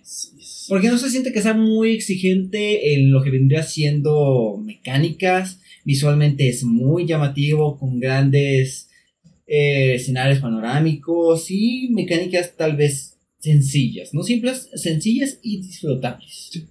Muy contemplativo este juego. Ah, Ándale. La montaña. Oh, la montaña. Qué hermosa la naturaleza, lejos del capitalismo. Sí, sí. Eh, la siguiente noticia tenemos que el DLC de Cyberpunk Phantom Liberty se lanzará en septiembre, la primera y única expansión del RPG de la compañía polaca que se presentó en septiembre de 2022. ¿No fue como para diciembre? sí. Ok. Marcando el regreso de Ken Reeves con el papel de Johnny Silverhand. Más adelante supimos que esto no sería el único actor conocido eh, con un papel en la expansión, sino que Idris Elba interpretará a Solomon Reed, un agente de la FIA para los nuevos Estados Unidos de América. La trata, la, la trata de personas. La trama nos permitirá manejar de nuevo a B, que se ha inmiscuido en una trama policíaca que le obligará a completar misiones para el gobierno. Como ya se anunció en un, su momento, las versiones para PlayStation 4 y Xbox One no recibirán esta actualización. Tristemente, pero todas las demás plataformas podrán recibirla el día 26 de septiembre. ¡Wow! ¿Por qué ahora sí eso de, sabes que ya no lo saques para la antigua generación? ¿De plano no, no, no jalará o no ser- servirá ese juego en, en la antigua generación? Pues yo creo que le perdieron fe a, a las plataformas. Sí. O sea, es como ellos quieren sacar una imagen de, miren, el juego ya está pulido y como que Play 4 y Xbox One les complicaría eso. Sí. Y pues mejor evitar otro conflicto de malas optimizaciones y cortar por lo sano. Sí. Una estrategia que me parece un poco muy mala, a mi humilde para hacer, pero ¿qué se le va a hacer? Ojalá le salga muy bien este proyecto de la expansión y pues que suba un poquito el hype por el juego, que solamente se logró con una serie anime. Sí. Eh, una más. Paradox confirma que Cities Skylines 2 se lanza en octubre. La secuela del juego de construcción de ciudades de Colossal Order se presentó el pasado mes de marzo junto a los planes para finalizar la llegada de nuevo contenido al primer título. Como ya se sabía, el juego va a estar disponible de lanzamiento en el Game Pass y será precisamente el 24 de octubre, cuando salga para PC, PlayStation 5 y Xbox Series. Octubre, septiembre, meses cargaditos, va a estar interesante. Bastante interesante. Eh, en lo personal nunca hemos jugado con es- este tipo de experiencias. La verdad no es algo que me termine de gustar a mí. Esto de construir mi ciudad y subir impuestos. y- No, no me gusta ser líder. ¿no? ya vivimos como peones de ese juego, no queremos ser parte de, de eso. No quiero ser tan corrupto. ¿Oh, sí? No, no. El poder cambia a la gente. Ah, Y un anuncio más de Atlus que nos presenta el Metaform de Fantasio. Eh, se trata del primer proyecto del equipo creativo responsable de Persona 3 y 4 y Persona 5, presentado originalmente en el año 2007 bajo el, nombre del proyecto Refantasy. Oh my god, recargado.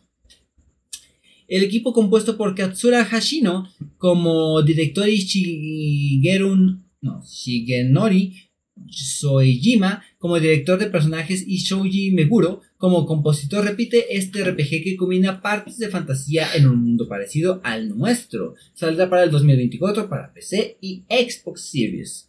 En Game Pass tal vez. Ok, banda. Tomamos un pequeño descanso porque ya estamos un poquito atorridos de tanta noticia de gaming, pero estamos de vuelta. De, de gaming, bro. De What Savage. Pero sí, continuemos con que Exile anuncia Clockwork Revolution, un RPG en primera persona con ambientación eh, steampunk. Básicamente como que seremos eh, un viajero en el tiempo que estará haciendo cambios en la historia y que tendrá un efecto mariposa y alterará el futuro y nos llevará a la chingada. Esto es creado por los creadores de Wasteland, un clásico. Es, de los, es el predecesor de Fallout. Así que interesante. A ver cómo cambia la dinámica de juego de. Son turnos. géneros diferentes. Son géneros muy diferentes. Sí. Y sí. eh, lanzamiento para Game Pass, día 1. Noticia interesante. Sale un nuevo modelo del Xbox Series S. ¿Cuál es la diferencia de este modelo? que es de color negro. es negro. Y tiene un disco de estado sólido ya no de 512 gigas, sino que de un terabyte. Eh, en México ya sabemos que va a llegar eh, próximamente, pero lo que no sabemos es el precio. El precio en dólares es de 350. Entonces, ahí más o, más o menos podemos calcular cuánto costaría en pesos. Pero sí, yo creo que esta edición realmente sí se aprecia porque 512 gigas a día de hoy de poco te sirven. Sí. Y pues Starfield va a pesar como 200 gigas, así que yo, creo, yo creo que sacaron esta consola específicamente para, para Starfield, sí. Eh, yo creo que es una señal del destino para que te la compres esa. ¿La negra? Sí. Aunque hay que aclarar, banda, Nesh no le gusta el color negro en la consola, así que no, no la quiere. Yo raramente tengo más de un juego instalado, realmente. Llámenme racista, pero me inclino más hacia el color blanco en esta ocasión.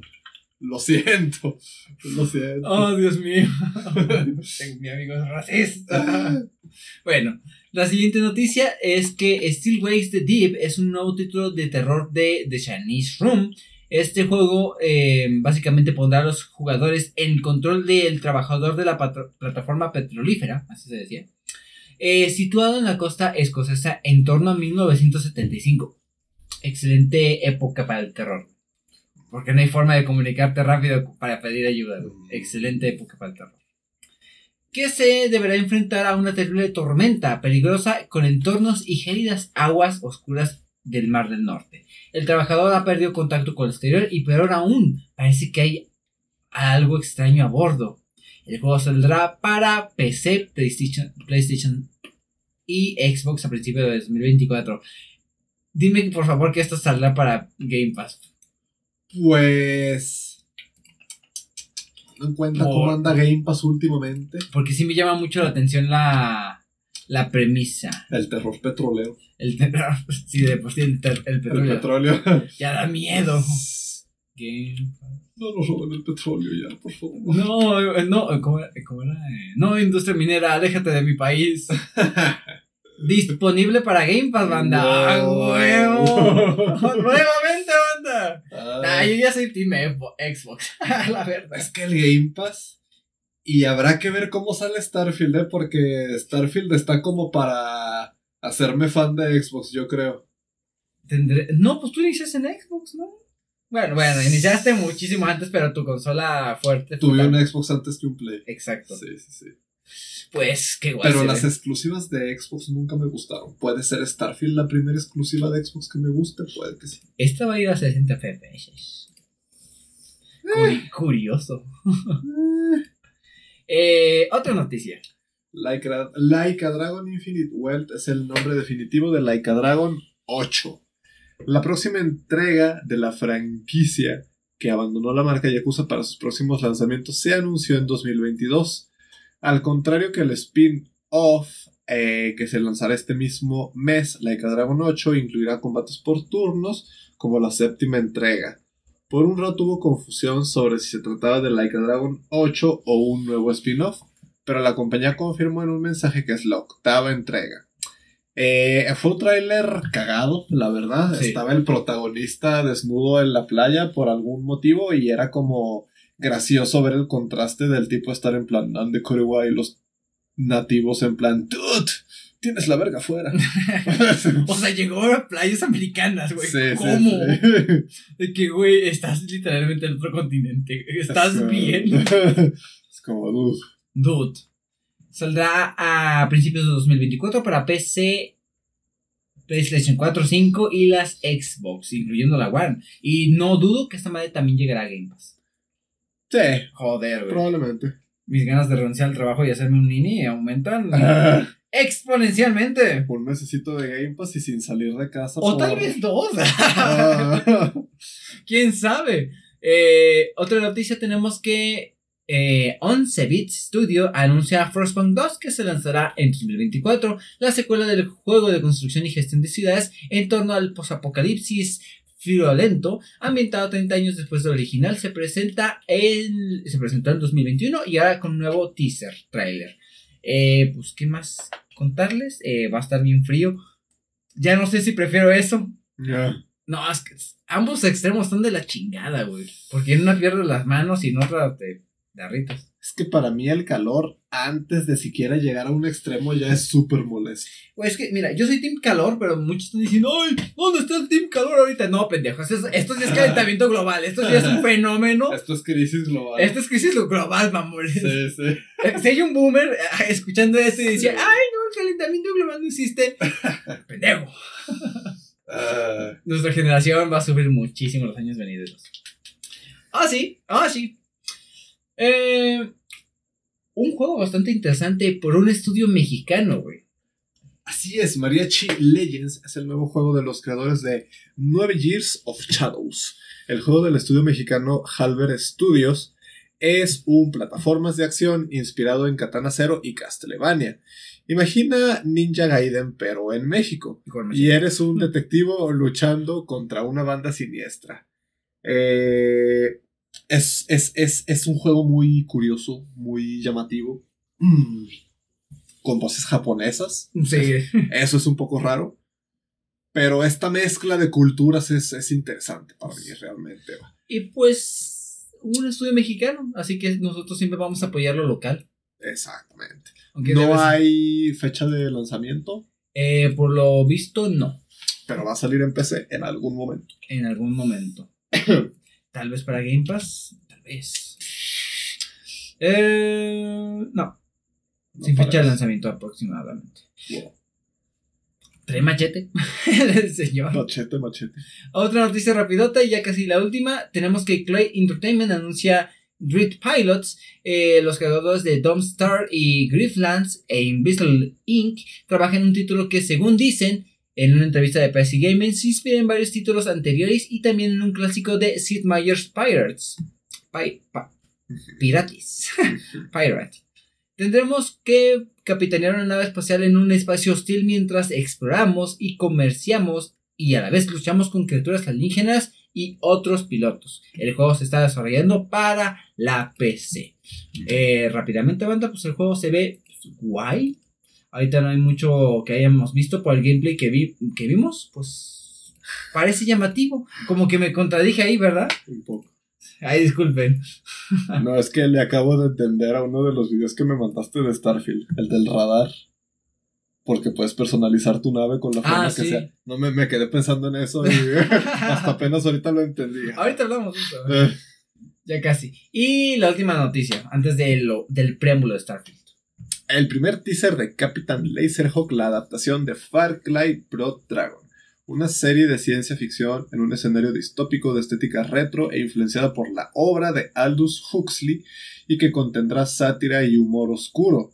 Va a ser publicada por Netflix. Se puede ver el tráiler de esta serie que se presentó por parte de Adi Shankar, su productor y director, que ya había trabajado previamente en la serie animada de Castlevania. Esto se anunció originalmente a mediados del 2021 y en principio va a contar con seis capítulos en su primera temporada. Eh, pues sí, se viene nuevo anime de videojuegos. A ver si le va igual de bien. Ojalá pegue igual que Cyberpunk, lo dudo. Lo dudo, es como... eh, Eh, tiene bonita estética. Como que va a ser un cambalache en varias franquicias de este Ubisoft, porque ahí aparece una rana que es una parte del gremio de asesinos, güey. sí. Ahí aparece Rayman como un póster. Va a estar curioso. Me llama muchísimo la atención esta serie animada. Sí. Y ya, banda, eso fue lo que vimos por todo lo que fue el pinche Summer Game Fest. Estuvo atascado. Tenemos una cosita más que vamos a hablar, pero a grandes impresiones, ¿cuál fue lo tu, tu opinión general de este evento? Todo lo que englobó el Summer Game Fest. Chingo de cosas en Game Pass. En Game, en Game Pass. Sí. Chingo de cosas en septiembre y octubre. Y quiero jugar Starfield. Esa es mi conclusión de, de- de estos eventos. Yo, conclusión, Starfield, digo Starfield, Game Pass se va a convertir en un monstruo a finales de este año. Sí.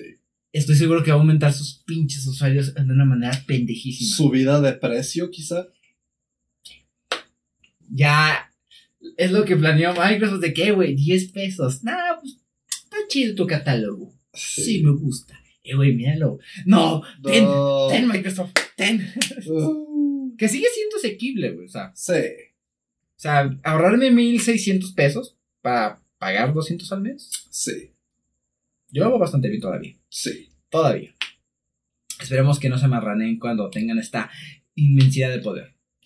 Pero sí, banda, estuvo muy vergas el evento, pero pasemos a lo de- a principal, que yo la verdad no le iba a dar mucha bulla, pero después de ver el, el directo de Starfield, I never thought that I will say this, but Tom Howard, you got me. You va- got me. Se va a redimir. Show me what you got. El hijo de perra se va a El redimir. hijo de perra se va a redimir. Ah, Empieza, canal, tú empieza. lo siento como una apuesta un poco riesgosa. ¿Por qué? Porque sí, se ve muy bien Starfield en lo que nos han enseñado. Pero Fallout 4 también se veía muy bien. Pues cumplió. O sea, o sea No, no, 4 no fue un fiasco no. Fallout 4, pero a mucha gente la decepcionó. Sí, vamos a, vamos a tener el direct de esta madre De eh, fondo. de fondo. Ajá, para ir recordando. Eh, yo no estaba y me sigo considerando no hypeado por este juego realmente. Pues yo sí estoy hypeado, creo que es- Es que yo sí estoy hypeado, pero ya después de tantos años como que no quiero caer en lo mismo que caí con Elden Ring básicamente. Estoy hypeado de un modo diferente. Estoy hypeado del modo en el que para mí Starfield es un juego que definitivamente quiero probar. No sé si me va a gustar, no sé si me va a encantar, no sé si voy a terminar la historia. Realmente no es como que una prioridad para mí terminar la historia del juego, pero sí sé que es un juego que lo quiero probar porque para mí se ve como el juego perfecto que tú lo tienes ahí, lo pones, comienzas a jugar y lo puedes disfrutar sin estresarte en el rumbo que vas a tomar. Sin estresarte por, ay, tengo que terminar la historia. Sin estresarte por, ay, no le he ganado a este jefe. Sin estresarte por, ay, ya me trabé en este nivel o en esta dungeon. Es un juego que por su dimensión lo puedes jugar de diferentes maneras. Puedes enfocarte en explorar, puedes enfocarte en las naves, puedes enfocarte en la historia, puedes enfocarte en simplemente tomar tu navecita, hacer un pito con ella y irte a explorar la galaxia a ver qué te encuentras en los miles de planetas que al parecer va a haber. Sí van a ser repetitivos los planetas, claramente yo creo que es realista esperar eso, pero esa no es parte del punto. Para mí el punto con este juego son dos vertientes grandes. Lo que les acabo de mencionar, que es básicamente Bethesda llevando su experticia en hacer experiencias de exploración realmente porque para mí eso era Skyrim, es como una experiencia de exploración y descubrimiento. Son ellos llevando esto a un nivel totalmente nuevo y es Todd Howard demostrando que sabe lo que hace. Todd Howard demostrando que si se lo propone es capaz de hacer juegos muy buenos. Después de un par de deslices con Fallout 4 y Fallout 76, yo creo que aquí Todd Howard y todo el equipo de Bethesda Game Studios nos va a demostrar de lo que realmente son capaces. Yo quisiera empezar a abordar este tema con lo que mencionabas, de que puede que te sientas aprobado por algún aspecto del juego, pero la misma naturaleza del juego te da la oportunidad de abordarlo como tú quieras, güey. Si tú quieres ser un cazador de monstruos, lo eres. Si y el quieres- hecho de que esté en Game Pass va a ser como que, ok, o sea, no lo compro, compro Game Pass, lo pruebo, Lo y si calo, no me gusta, juego otra cosa en Game Pass. Este, Y Es lo que lo hace muy atractivo. De que si quieres ser eh, un recompensas que creo que sí meten esa mecánica. Eh, explorador, no sé, güey. O sea, hay un chingo de posibilidades, güey. Y me atrevo a decir que es el proyecto más ambicioso que ha tenido Bethesda en los últimos 10 años. sí, Muy, muy ambicioso, güey. La, la creación de personajes, güey. Todos los aspectos que le puedes poner, güey. la masa muscular, las facciones, la edad, güey. Puedes hacer un personaje muy bonito, muy guapo, muy culero. Ese güey. Este cabrón. Anoten el nombre, banda. Ben Carner, el encargado de la creación de los artistas de personajes. Nada que ver, o sea, solo me llamó la atención que está mamadísimo y tiene una barba, güey. solo quería aclarar eso. Oh, vale. Eh, no sé. Otra cosa, las habilidades que se van a mostrar, eh, que se muestran en el tráiler. Básicamente vamos a tener como que un árbol, árbol, o más bien como que distintas ramas, Hoja. hojas de habilidades enfocadas a ciertas... A esto a- es lo que a mí me recuerda un poquito a Fallout. Sí. Eh, tenemos hasta intimidación, güey. Algo que se ve en rasgos del Fallout 2, güey. Eh, tenemos como que habilidades psíquicas, güey. Tenemos poderes, habilidades sociales, Que para controlar a los aliens. hasta para levantar cosas. Ajá, que el tema del jetpack también me parece que es una de las cosas que desbloqueas ahí. Eh, una rama de combate, otra de ciencia y una más de tecnología, güey. O sea, son varios aspectos de habilidades que quieren cubrir. Y es que llama muchísimo la atención porque tiene este componente de RPG de que tú creas el personaje que tú quieres. Ahora solo hay que esperar ver cómo se desarrolla esto en el juego. Si realmente el juego interactúa conforme a tu personaje, que es algo que yo siempre he resaltado, que me gusta mucho de Fallout New Vegas. Por favor, aprende algo de ahí, Bethesda. Eh, que es que el juego interactúa conforme, o el mundo se desarrolla conforme a tu personaje, güey. Si tú quieres tener un pendejo, todo el mundo te va a tratar de pendejo. Ay, ya llegó el pendejo que no puede hablar. Mira, mijo, necesito que mates a estos güeyes. Si eres un vato muy intimidante, la gente te tiene miedo, tienes otras interacciones y puedes resolver las misiones de la manera que te plazca. Dudo que pase esto, muchas de las ocasiones se va a resolver a puro balazo. Normal con Bethesda. Eh, algo, esto también es algo que se puede tocar antes de pasar al tema de las naves. Es que aquí el- la mecánica de disparos ya no se siente tan Bethesda, güey. ¿A qué me refiero? Es que los juegos de disparos de Bethesda se, se sienten muy simples, güey. Las armas Tieso ahí. tieso, las armas apenas si tienen retroceso. Se siente como que tienes una pistola de cartón que dispara rayitos y le llega a la gente. Aquí ya se sienten más como armas, de que sí, disparas y tiene impacto, güey.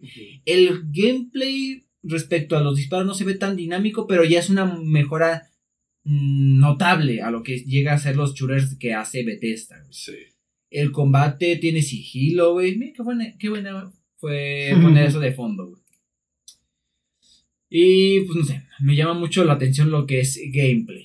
Ahora, las naves. Las naves. Este Las es un naves- tema muy, muy, muy interesante. Para mí las naves es como de las áreas más innovadoras de este juego, quizás, al menos en cuanto a juegos de Bethesda. Eh, y todo lo que es el gameplay de salir a explorar en tu nave en el espacio. Eh, las naves en Starfield, para empezar, tienen un nivel de personalización Absurdo. muy extenso. Este. La puedes acomodar como quieras, banda. Sí, puedes si tú quieres tener la plataforma en medio, la tienes en medio. Si Sí. tú quieres que tener la cabina a un costado, allá va, güey. Sí. La puedes acomodar como quieras, güey. O sea, la personalización de la nave va por Componentes. componentes muy cabrones. Tú que tienes mejor traducción de inglés, menciónalas. Pues bueno, por ejemplo, generador de escudos, este, tanques de gasolina, motor de gravedad, armas, el hub, los motores, el reactor, eh, el almacén de cargamento, la el bay donde, donde sales. Ajá, exacto. que este-. No, la, la cabina, este, el equipo para aterrizar. Todo eso son algunos de los componentes que tú puedes acomodar como tú quieras, los puedes mejorar.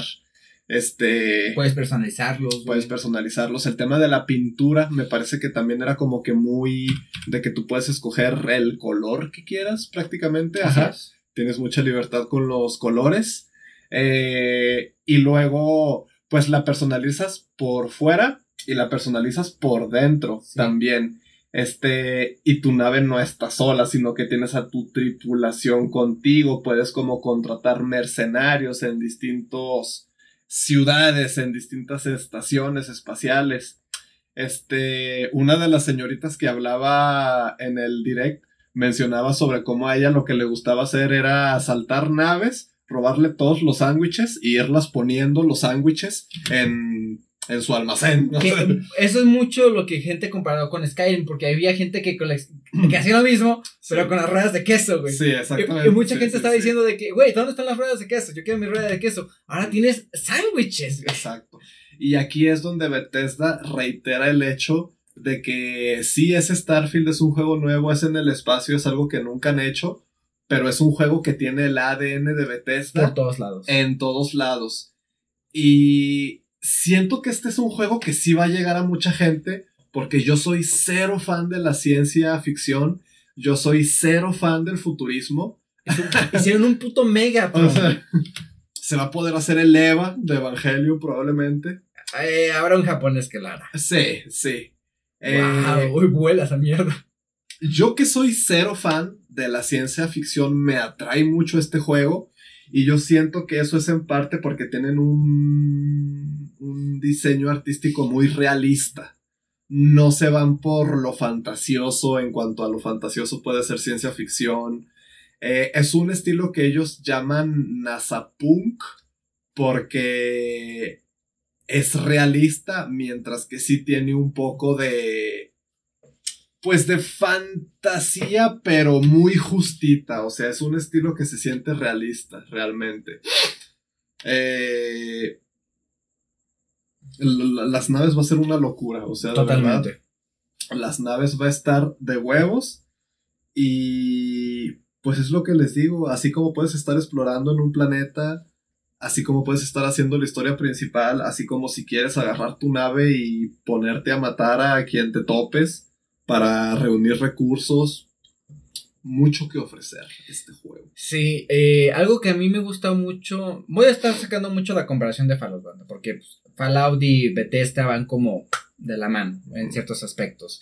Y algo que a mí me gusta mucho, que me gustaría mucho que tuviera muchísima importancia y le hayan dedicado tiempo y esfuerzo, es a los compañeros, porque siento que es algo que caracteriza a Bethesda, a cierto modo. Los compañeros en este tipo de aventuras, güey, que le da muchísimo más sabor y para que disfrutes y te sumerjas más en la experiencia, güey, los compañeros, güey. Y por lo que veo aquí en este caso, de, dependiendo del compañero que tengan, va a tener distintas habilidades que te van a poder favorecer en tu nave, en tu aventura y ojalá sea algo equiparable a, a nivel New Vegas, güey, que los personajes de acompañamiento era algo primordial en la experiencia, güey. Y por lo que estoy viendo aquí vas a poder asignar compañeros, hacerles tareas, tenerles roles específicos para que te puedan mostrar sus eh, habilidades en específico. Ahí tú puedas asignar qué es lo que le conviene a cada uno de hacer. Ahora, siguiente aspecto. Las, Las peleas, las de naves, se ven muy bien trabajadas. Sí. Eh, aquí siento, vamos a hablar un poquito del elefante en la, en la habitación, que es como que No Man's Sky. No Man's Sky, estás... No quiero decir plagio, pero No. sí se apoyaron mucho con la idea de No Man's Sky. Sí. En varios aspectos sí se siente de que se, se inspiraron en algo que está bien hecho, que es No Man's Sky. Y pues qué bueno que hagan este tipo de... eh, eh, como de retroalimentación. Pero se ve muy chido el combate de naves. Y te digo, es otro aspecto el que la gente podrá explorar para especializarse. güey. Si yo quiero ser el mejor vato peleando en las naves y tener mi nave bien chingona, nada más esperando a un pendejo que, que pase. No sé si hay multijugador. No creo. No creo. Entonces, Lo dudo. andar cazando gente. Sí. Eh, la exploración. Exploración, combate. te digo, exploración. Tenemos estos aspectos de las naves. El jetpack para andar. Antes la frase que utilizaban con Skyrim cuando Skyrim innovó era Todd Howard diciendo, no, sí, pues en otros juegos tú vas y miras una montaña y dices, ah, qué bonita montaña. Aquí tú puedes ir a esa montaña. Aquí en una parte lo que dice es, no, sí, aquí vas caminando y ves una luna, puedes ir a esa luna. O sea, el tema de las galaxias, de los sistemas y de los planetas, eh, pues está tocho también. Em, exploración de fauna y flora. A esta también es un aspecto muy similar a lo que es No Man's Sky, que vas a poder ir por los planetas, investigando la flora, escaneándolas, ah, teniendo tu propio enciclopedia. Y vas a- es, es una forma más de ganar experiencia y de tener tu propio gameplay. güey. Está muy chido eso porque puedes orientarlo a lo que tú quieras. A lo que tú quieras. Para mí sí tendría que haber una distinción medianamente clara entre los planetas principales y los planetas no tan principales. Creo que sí, fueron de las primeras cositas que aclararon de como que lo- otros planetas medio se van a ver genéricos, pero trabajamos especialmente en ciertos planetas. Sí, sí, porque como que sí sería bueno como jugador saber, ok, estoy explorando aquí en este planeta que yo sé que voy a encontrar cosas fabricadas muy a mano por Bethesda.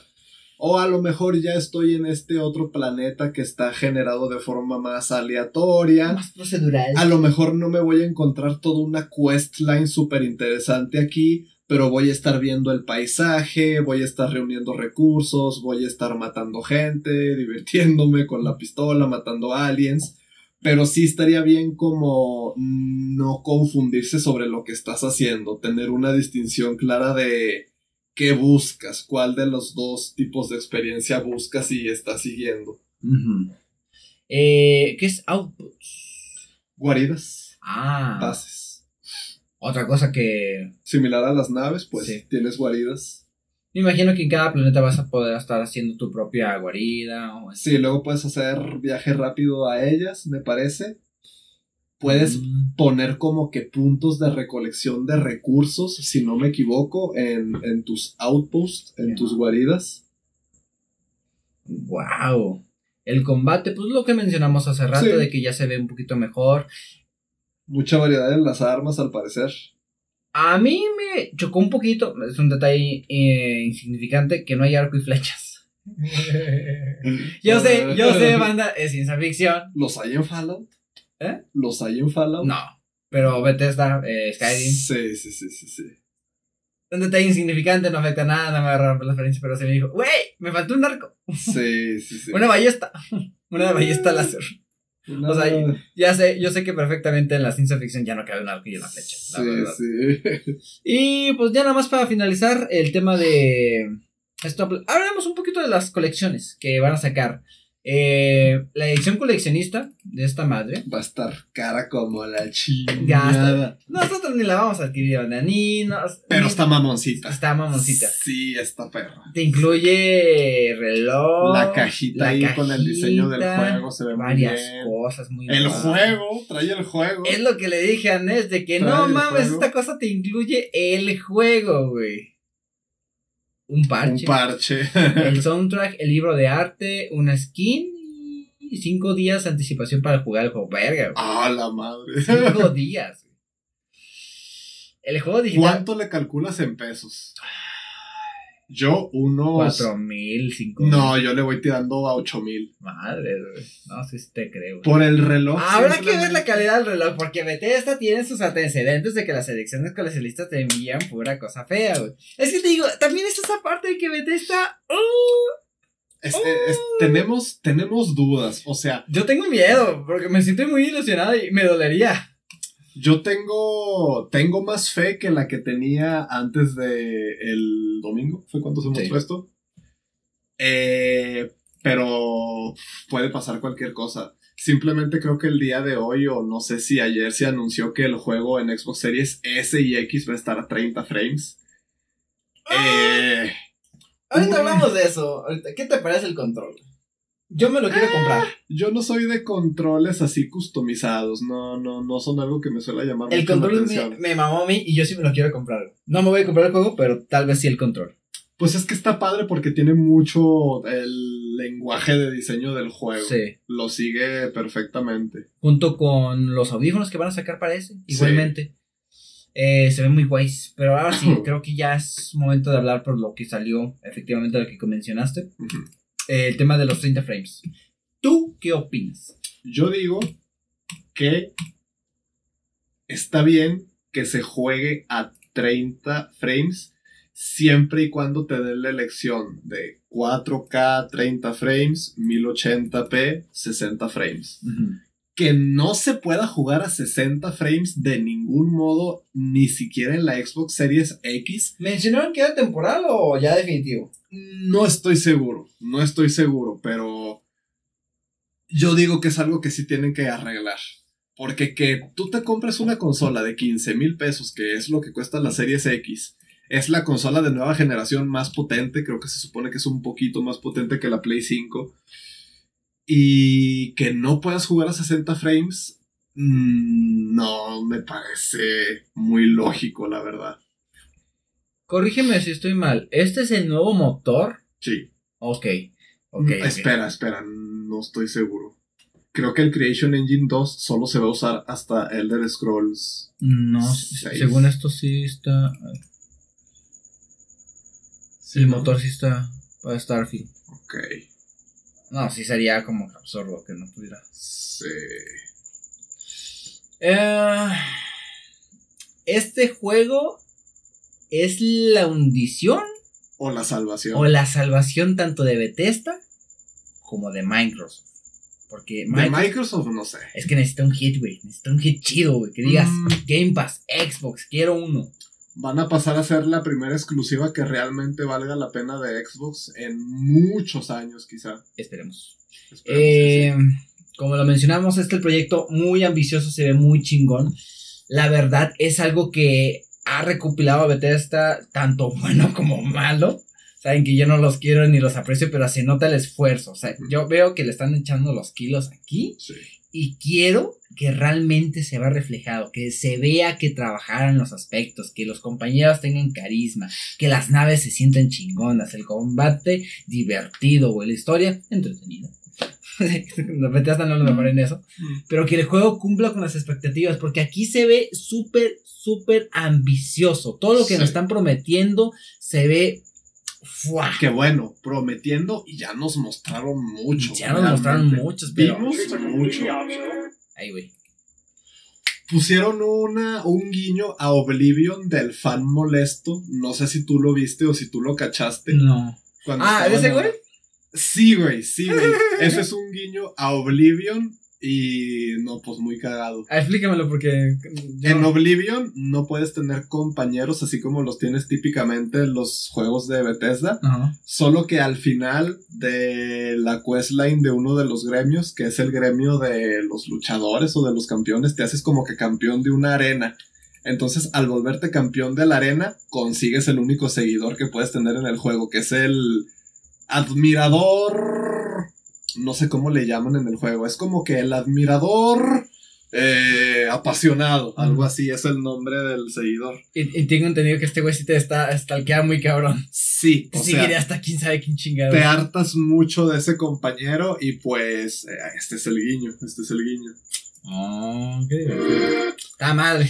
Mm, Silenciar pestaña. Gracias. Y pues sí, sí. Ojalá le salga bien. Ojalá les salga bien. O sea, yo le tengo ganas. Así como le tenía ganas a Redfall. Porque esa madre estaba medio anunciada que iba a morir rápido. Como que mucha gente tenía de. ¡Ay! Aquí mucha gente yo veo más personas que son de que, ay, güey, no mames. Yo estoy casi seguro de que este juego al menos disfrutarlo sí lo voy a disfrutar. Porque estando en Game Pass, siendo un juego tan grande, le das una oportunidad, lo pruebas un par de horas, si no te gusta una cosa, tienes la exploración, si no te gusta otra cosa, tienes el combate, si no te gusta otra cosa, tienes la historia. Yo siento que este es un juego que dadas las circunstancias, que básicamente es que va a salir en Game Pass y que es un juego muy grande, es muy difícil que sea un juego que no se pueda disfrutar aunque sea de un modo. A lo mejor no te va a gustar todo el juego, Pero puedes disfrutar de otros aspectos del juego. ajá, que principalmente esa va a ser la mentalidad con la que yo lo juegue. No lo voy a jugar con la mentalidad de verlo todo, no lo voy a jugar con la mentalidad de sacarle todo el jugo, no lo voy a jugar con la mentalidad de terminar la historia, de equipar a mi personaje de la mejor manera, de ver todas las questlines. 300 dólares la edición más mamona. 6 mil pesos así, ¿no? Va, va a ser como 8 mil pesos llegando ya aquí a México. Sí, sí, sí. Madres, güey. Eh, va a ser un juego que mi propósito va a ser simplemente disfrutarlo. ¿De qué manera? No sé. Pero disfrutarlo. La verdad es que sí. Pues aquí en Coffee with Geeks Banda trataremos de jugarlo día 1. tendremos la oportunidad del Game Pass, lo voy a contratar el- unos pocos días antes de que salga el juego. Y pues sí, banda. El Starfield, el juego más anticipado de, Bethesda. de Bethesda, me atrevo a decir que si sale bien las cosas, competidor para el juego del año. Probablemente sí. Muy probablemente sí. Y ya, sería todo por los temas de la semana que hicimos a ser más detallados en este aspecto de Starfield porque sí nos llamó mucho la atención y pues la verdad a mí me sorprendió. Nombre del episodio: Ojito con Starfield. Ojito con O Starfield. puede ser la ruina o puede ser la gloria. Esto no hay puntos medios, güey. No, no, realmente no. O no. todo se va bien o todo se va al carajo. El 9, ah no, el 6 de septiembre de este año, banda. Espérenlo. Y ya, banda, sería todo por el tema de la semana. Ahora sí, nos vamos rápidamente al tema de a las cuevas donde nos despedimos porque ya es bien tarde y tenemos que ir a comprar cosas a su día.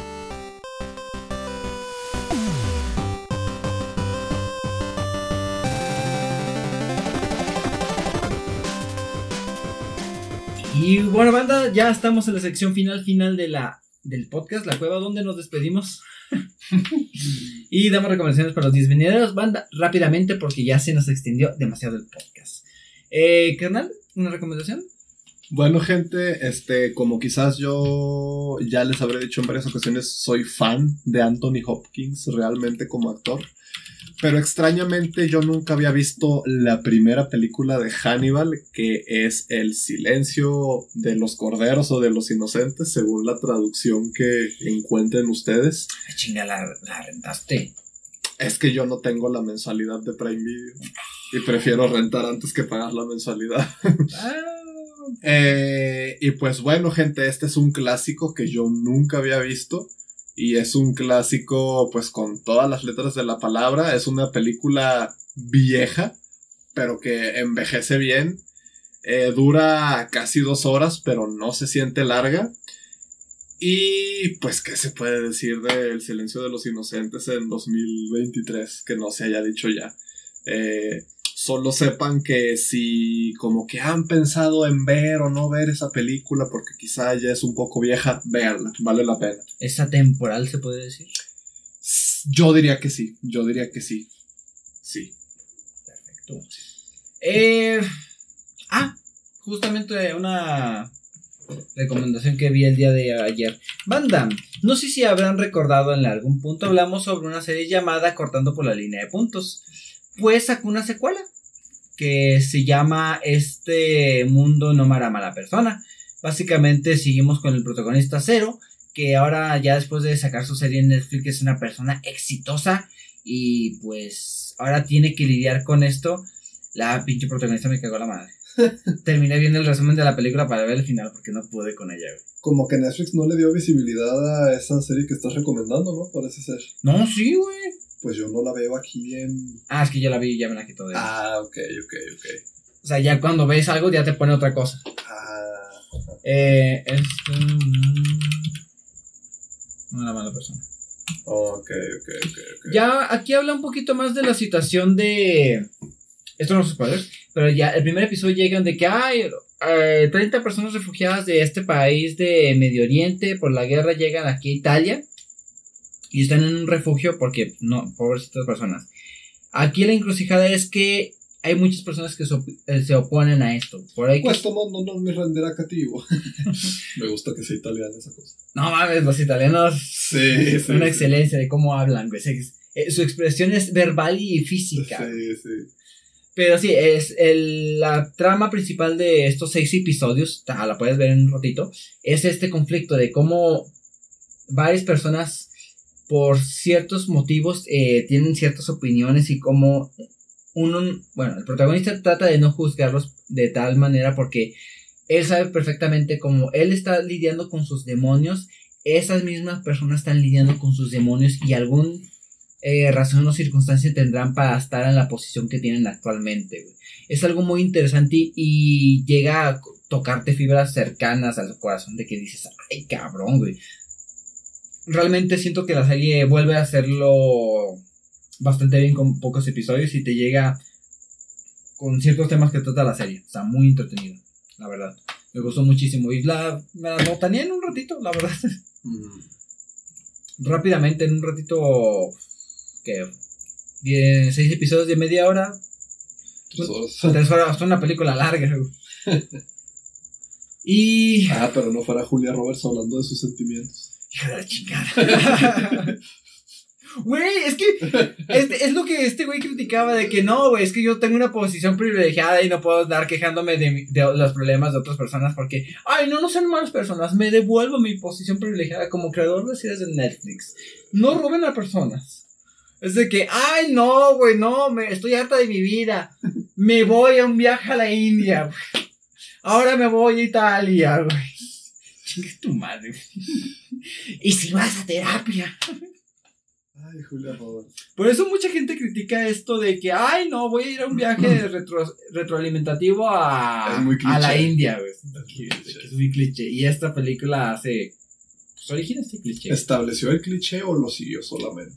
Tal vez lo estableció. Porque está en la película de Spider-Man, lo critican de que, ah, el villano, "Ay, ahora soy muy- mucho más fuerte desde que llegué aquí. Ay, no, vas a querer hacer un comer, comer a Mayer y rezar, ¿verdad? Porque llegas a la India. Eso es muy estereotípico. De que, ah, gracias a ti, caché esa referencia. Ah. Y ya. Sería por mi recomendación. Vean Spider-Man Into Spider-Verse. Mm, Y jueguen la demo de Pi y ven esta serie. Nada más por mi parte. ¿Algo más que mencionar? eh, no. Pensamiento final. Ojito con Starfield. Ojito con Starfield. Popocatépetl-san. Queríamos decir eso la vez pasada. Dicho eso. Ah, no, espérense, espérense, espérense. Muchísimas gracias, banda, por haber escuchado de principio a fin una quincena más, un episodio más en este humilde podcast de Coffee with Geeks. Eh, compártanlo con las personas que les escuchen el podcast y o aquellas personas que estén interesadas en adquirir Game Pass para jugar Starfield. Mm. Ah, sí. Dicho eso, y sin nada más que decir, banda, nosotros nos vamos.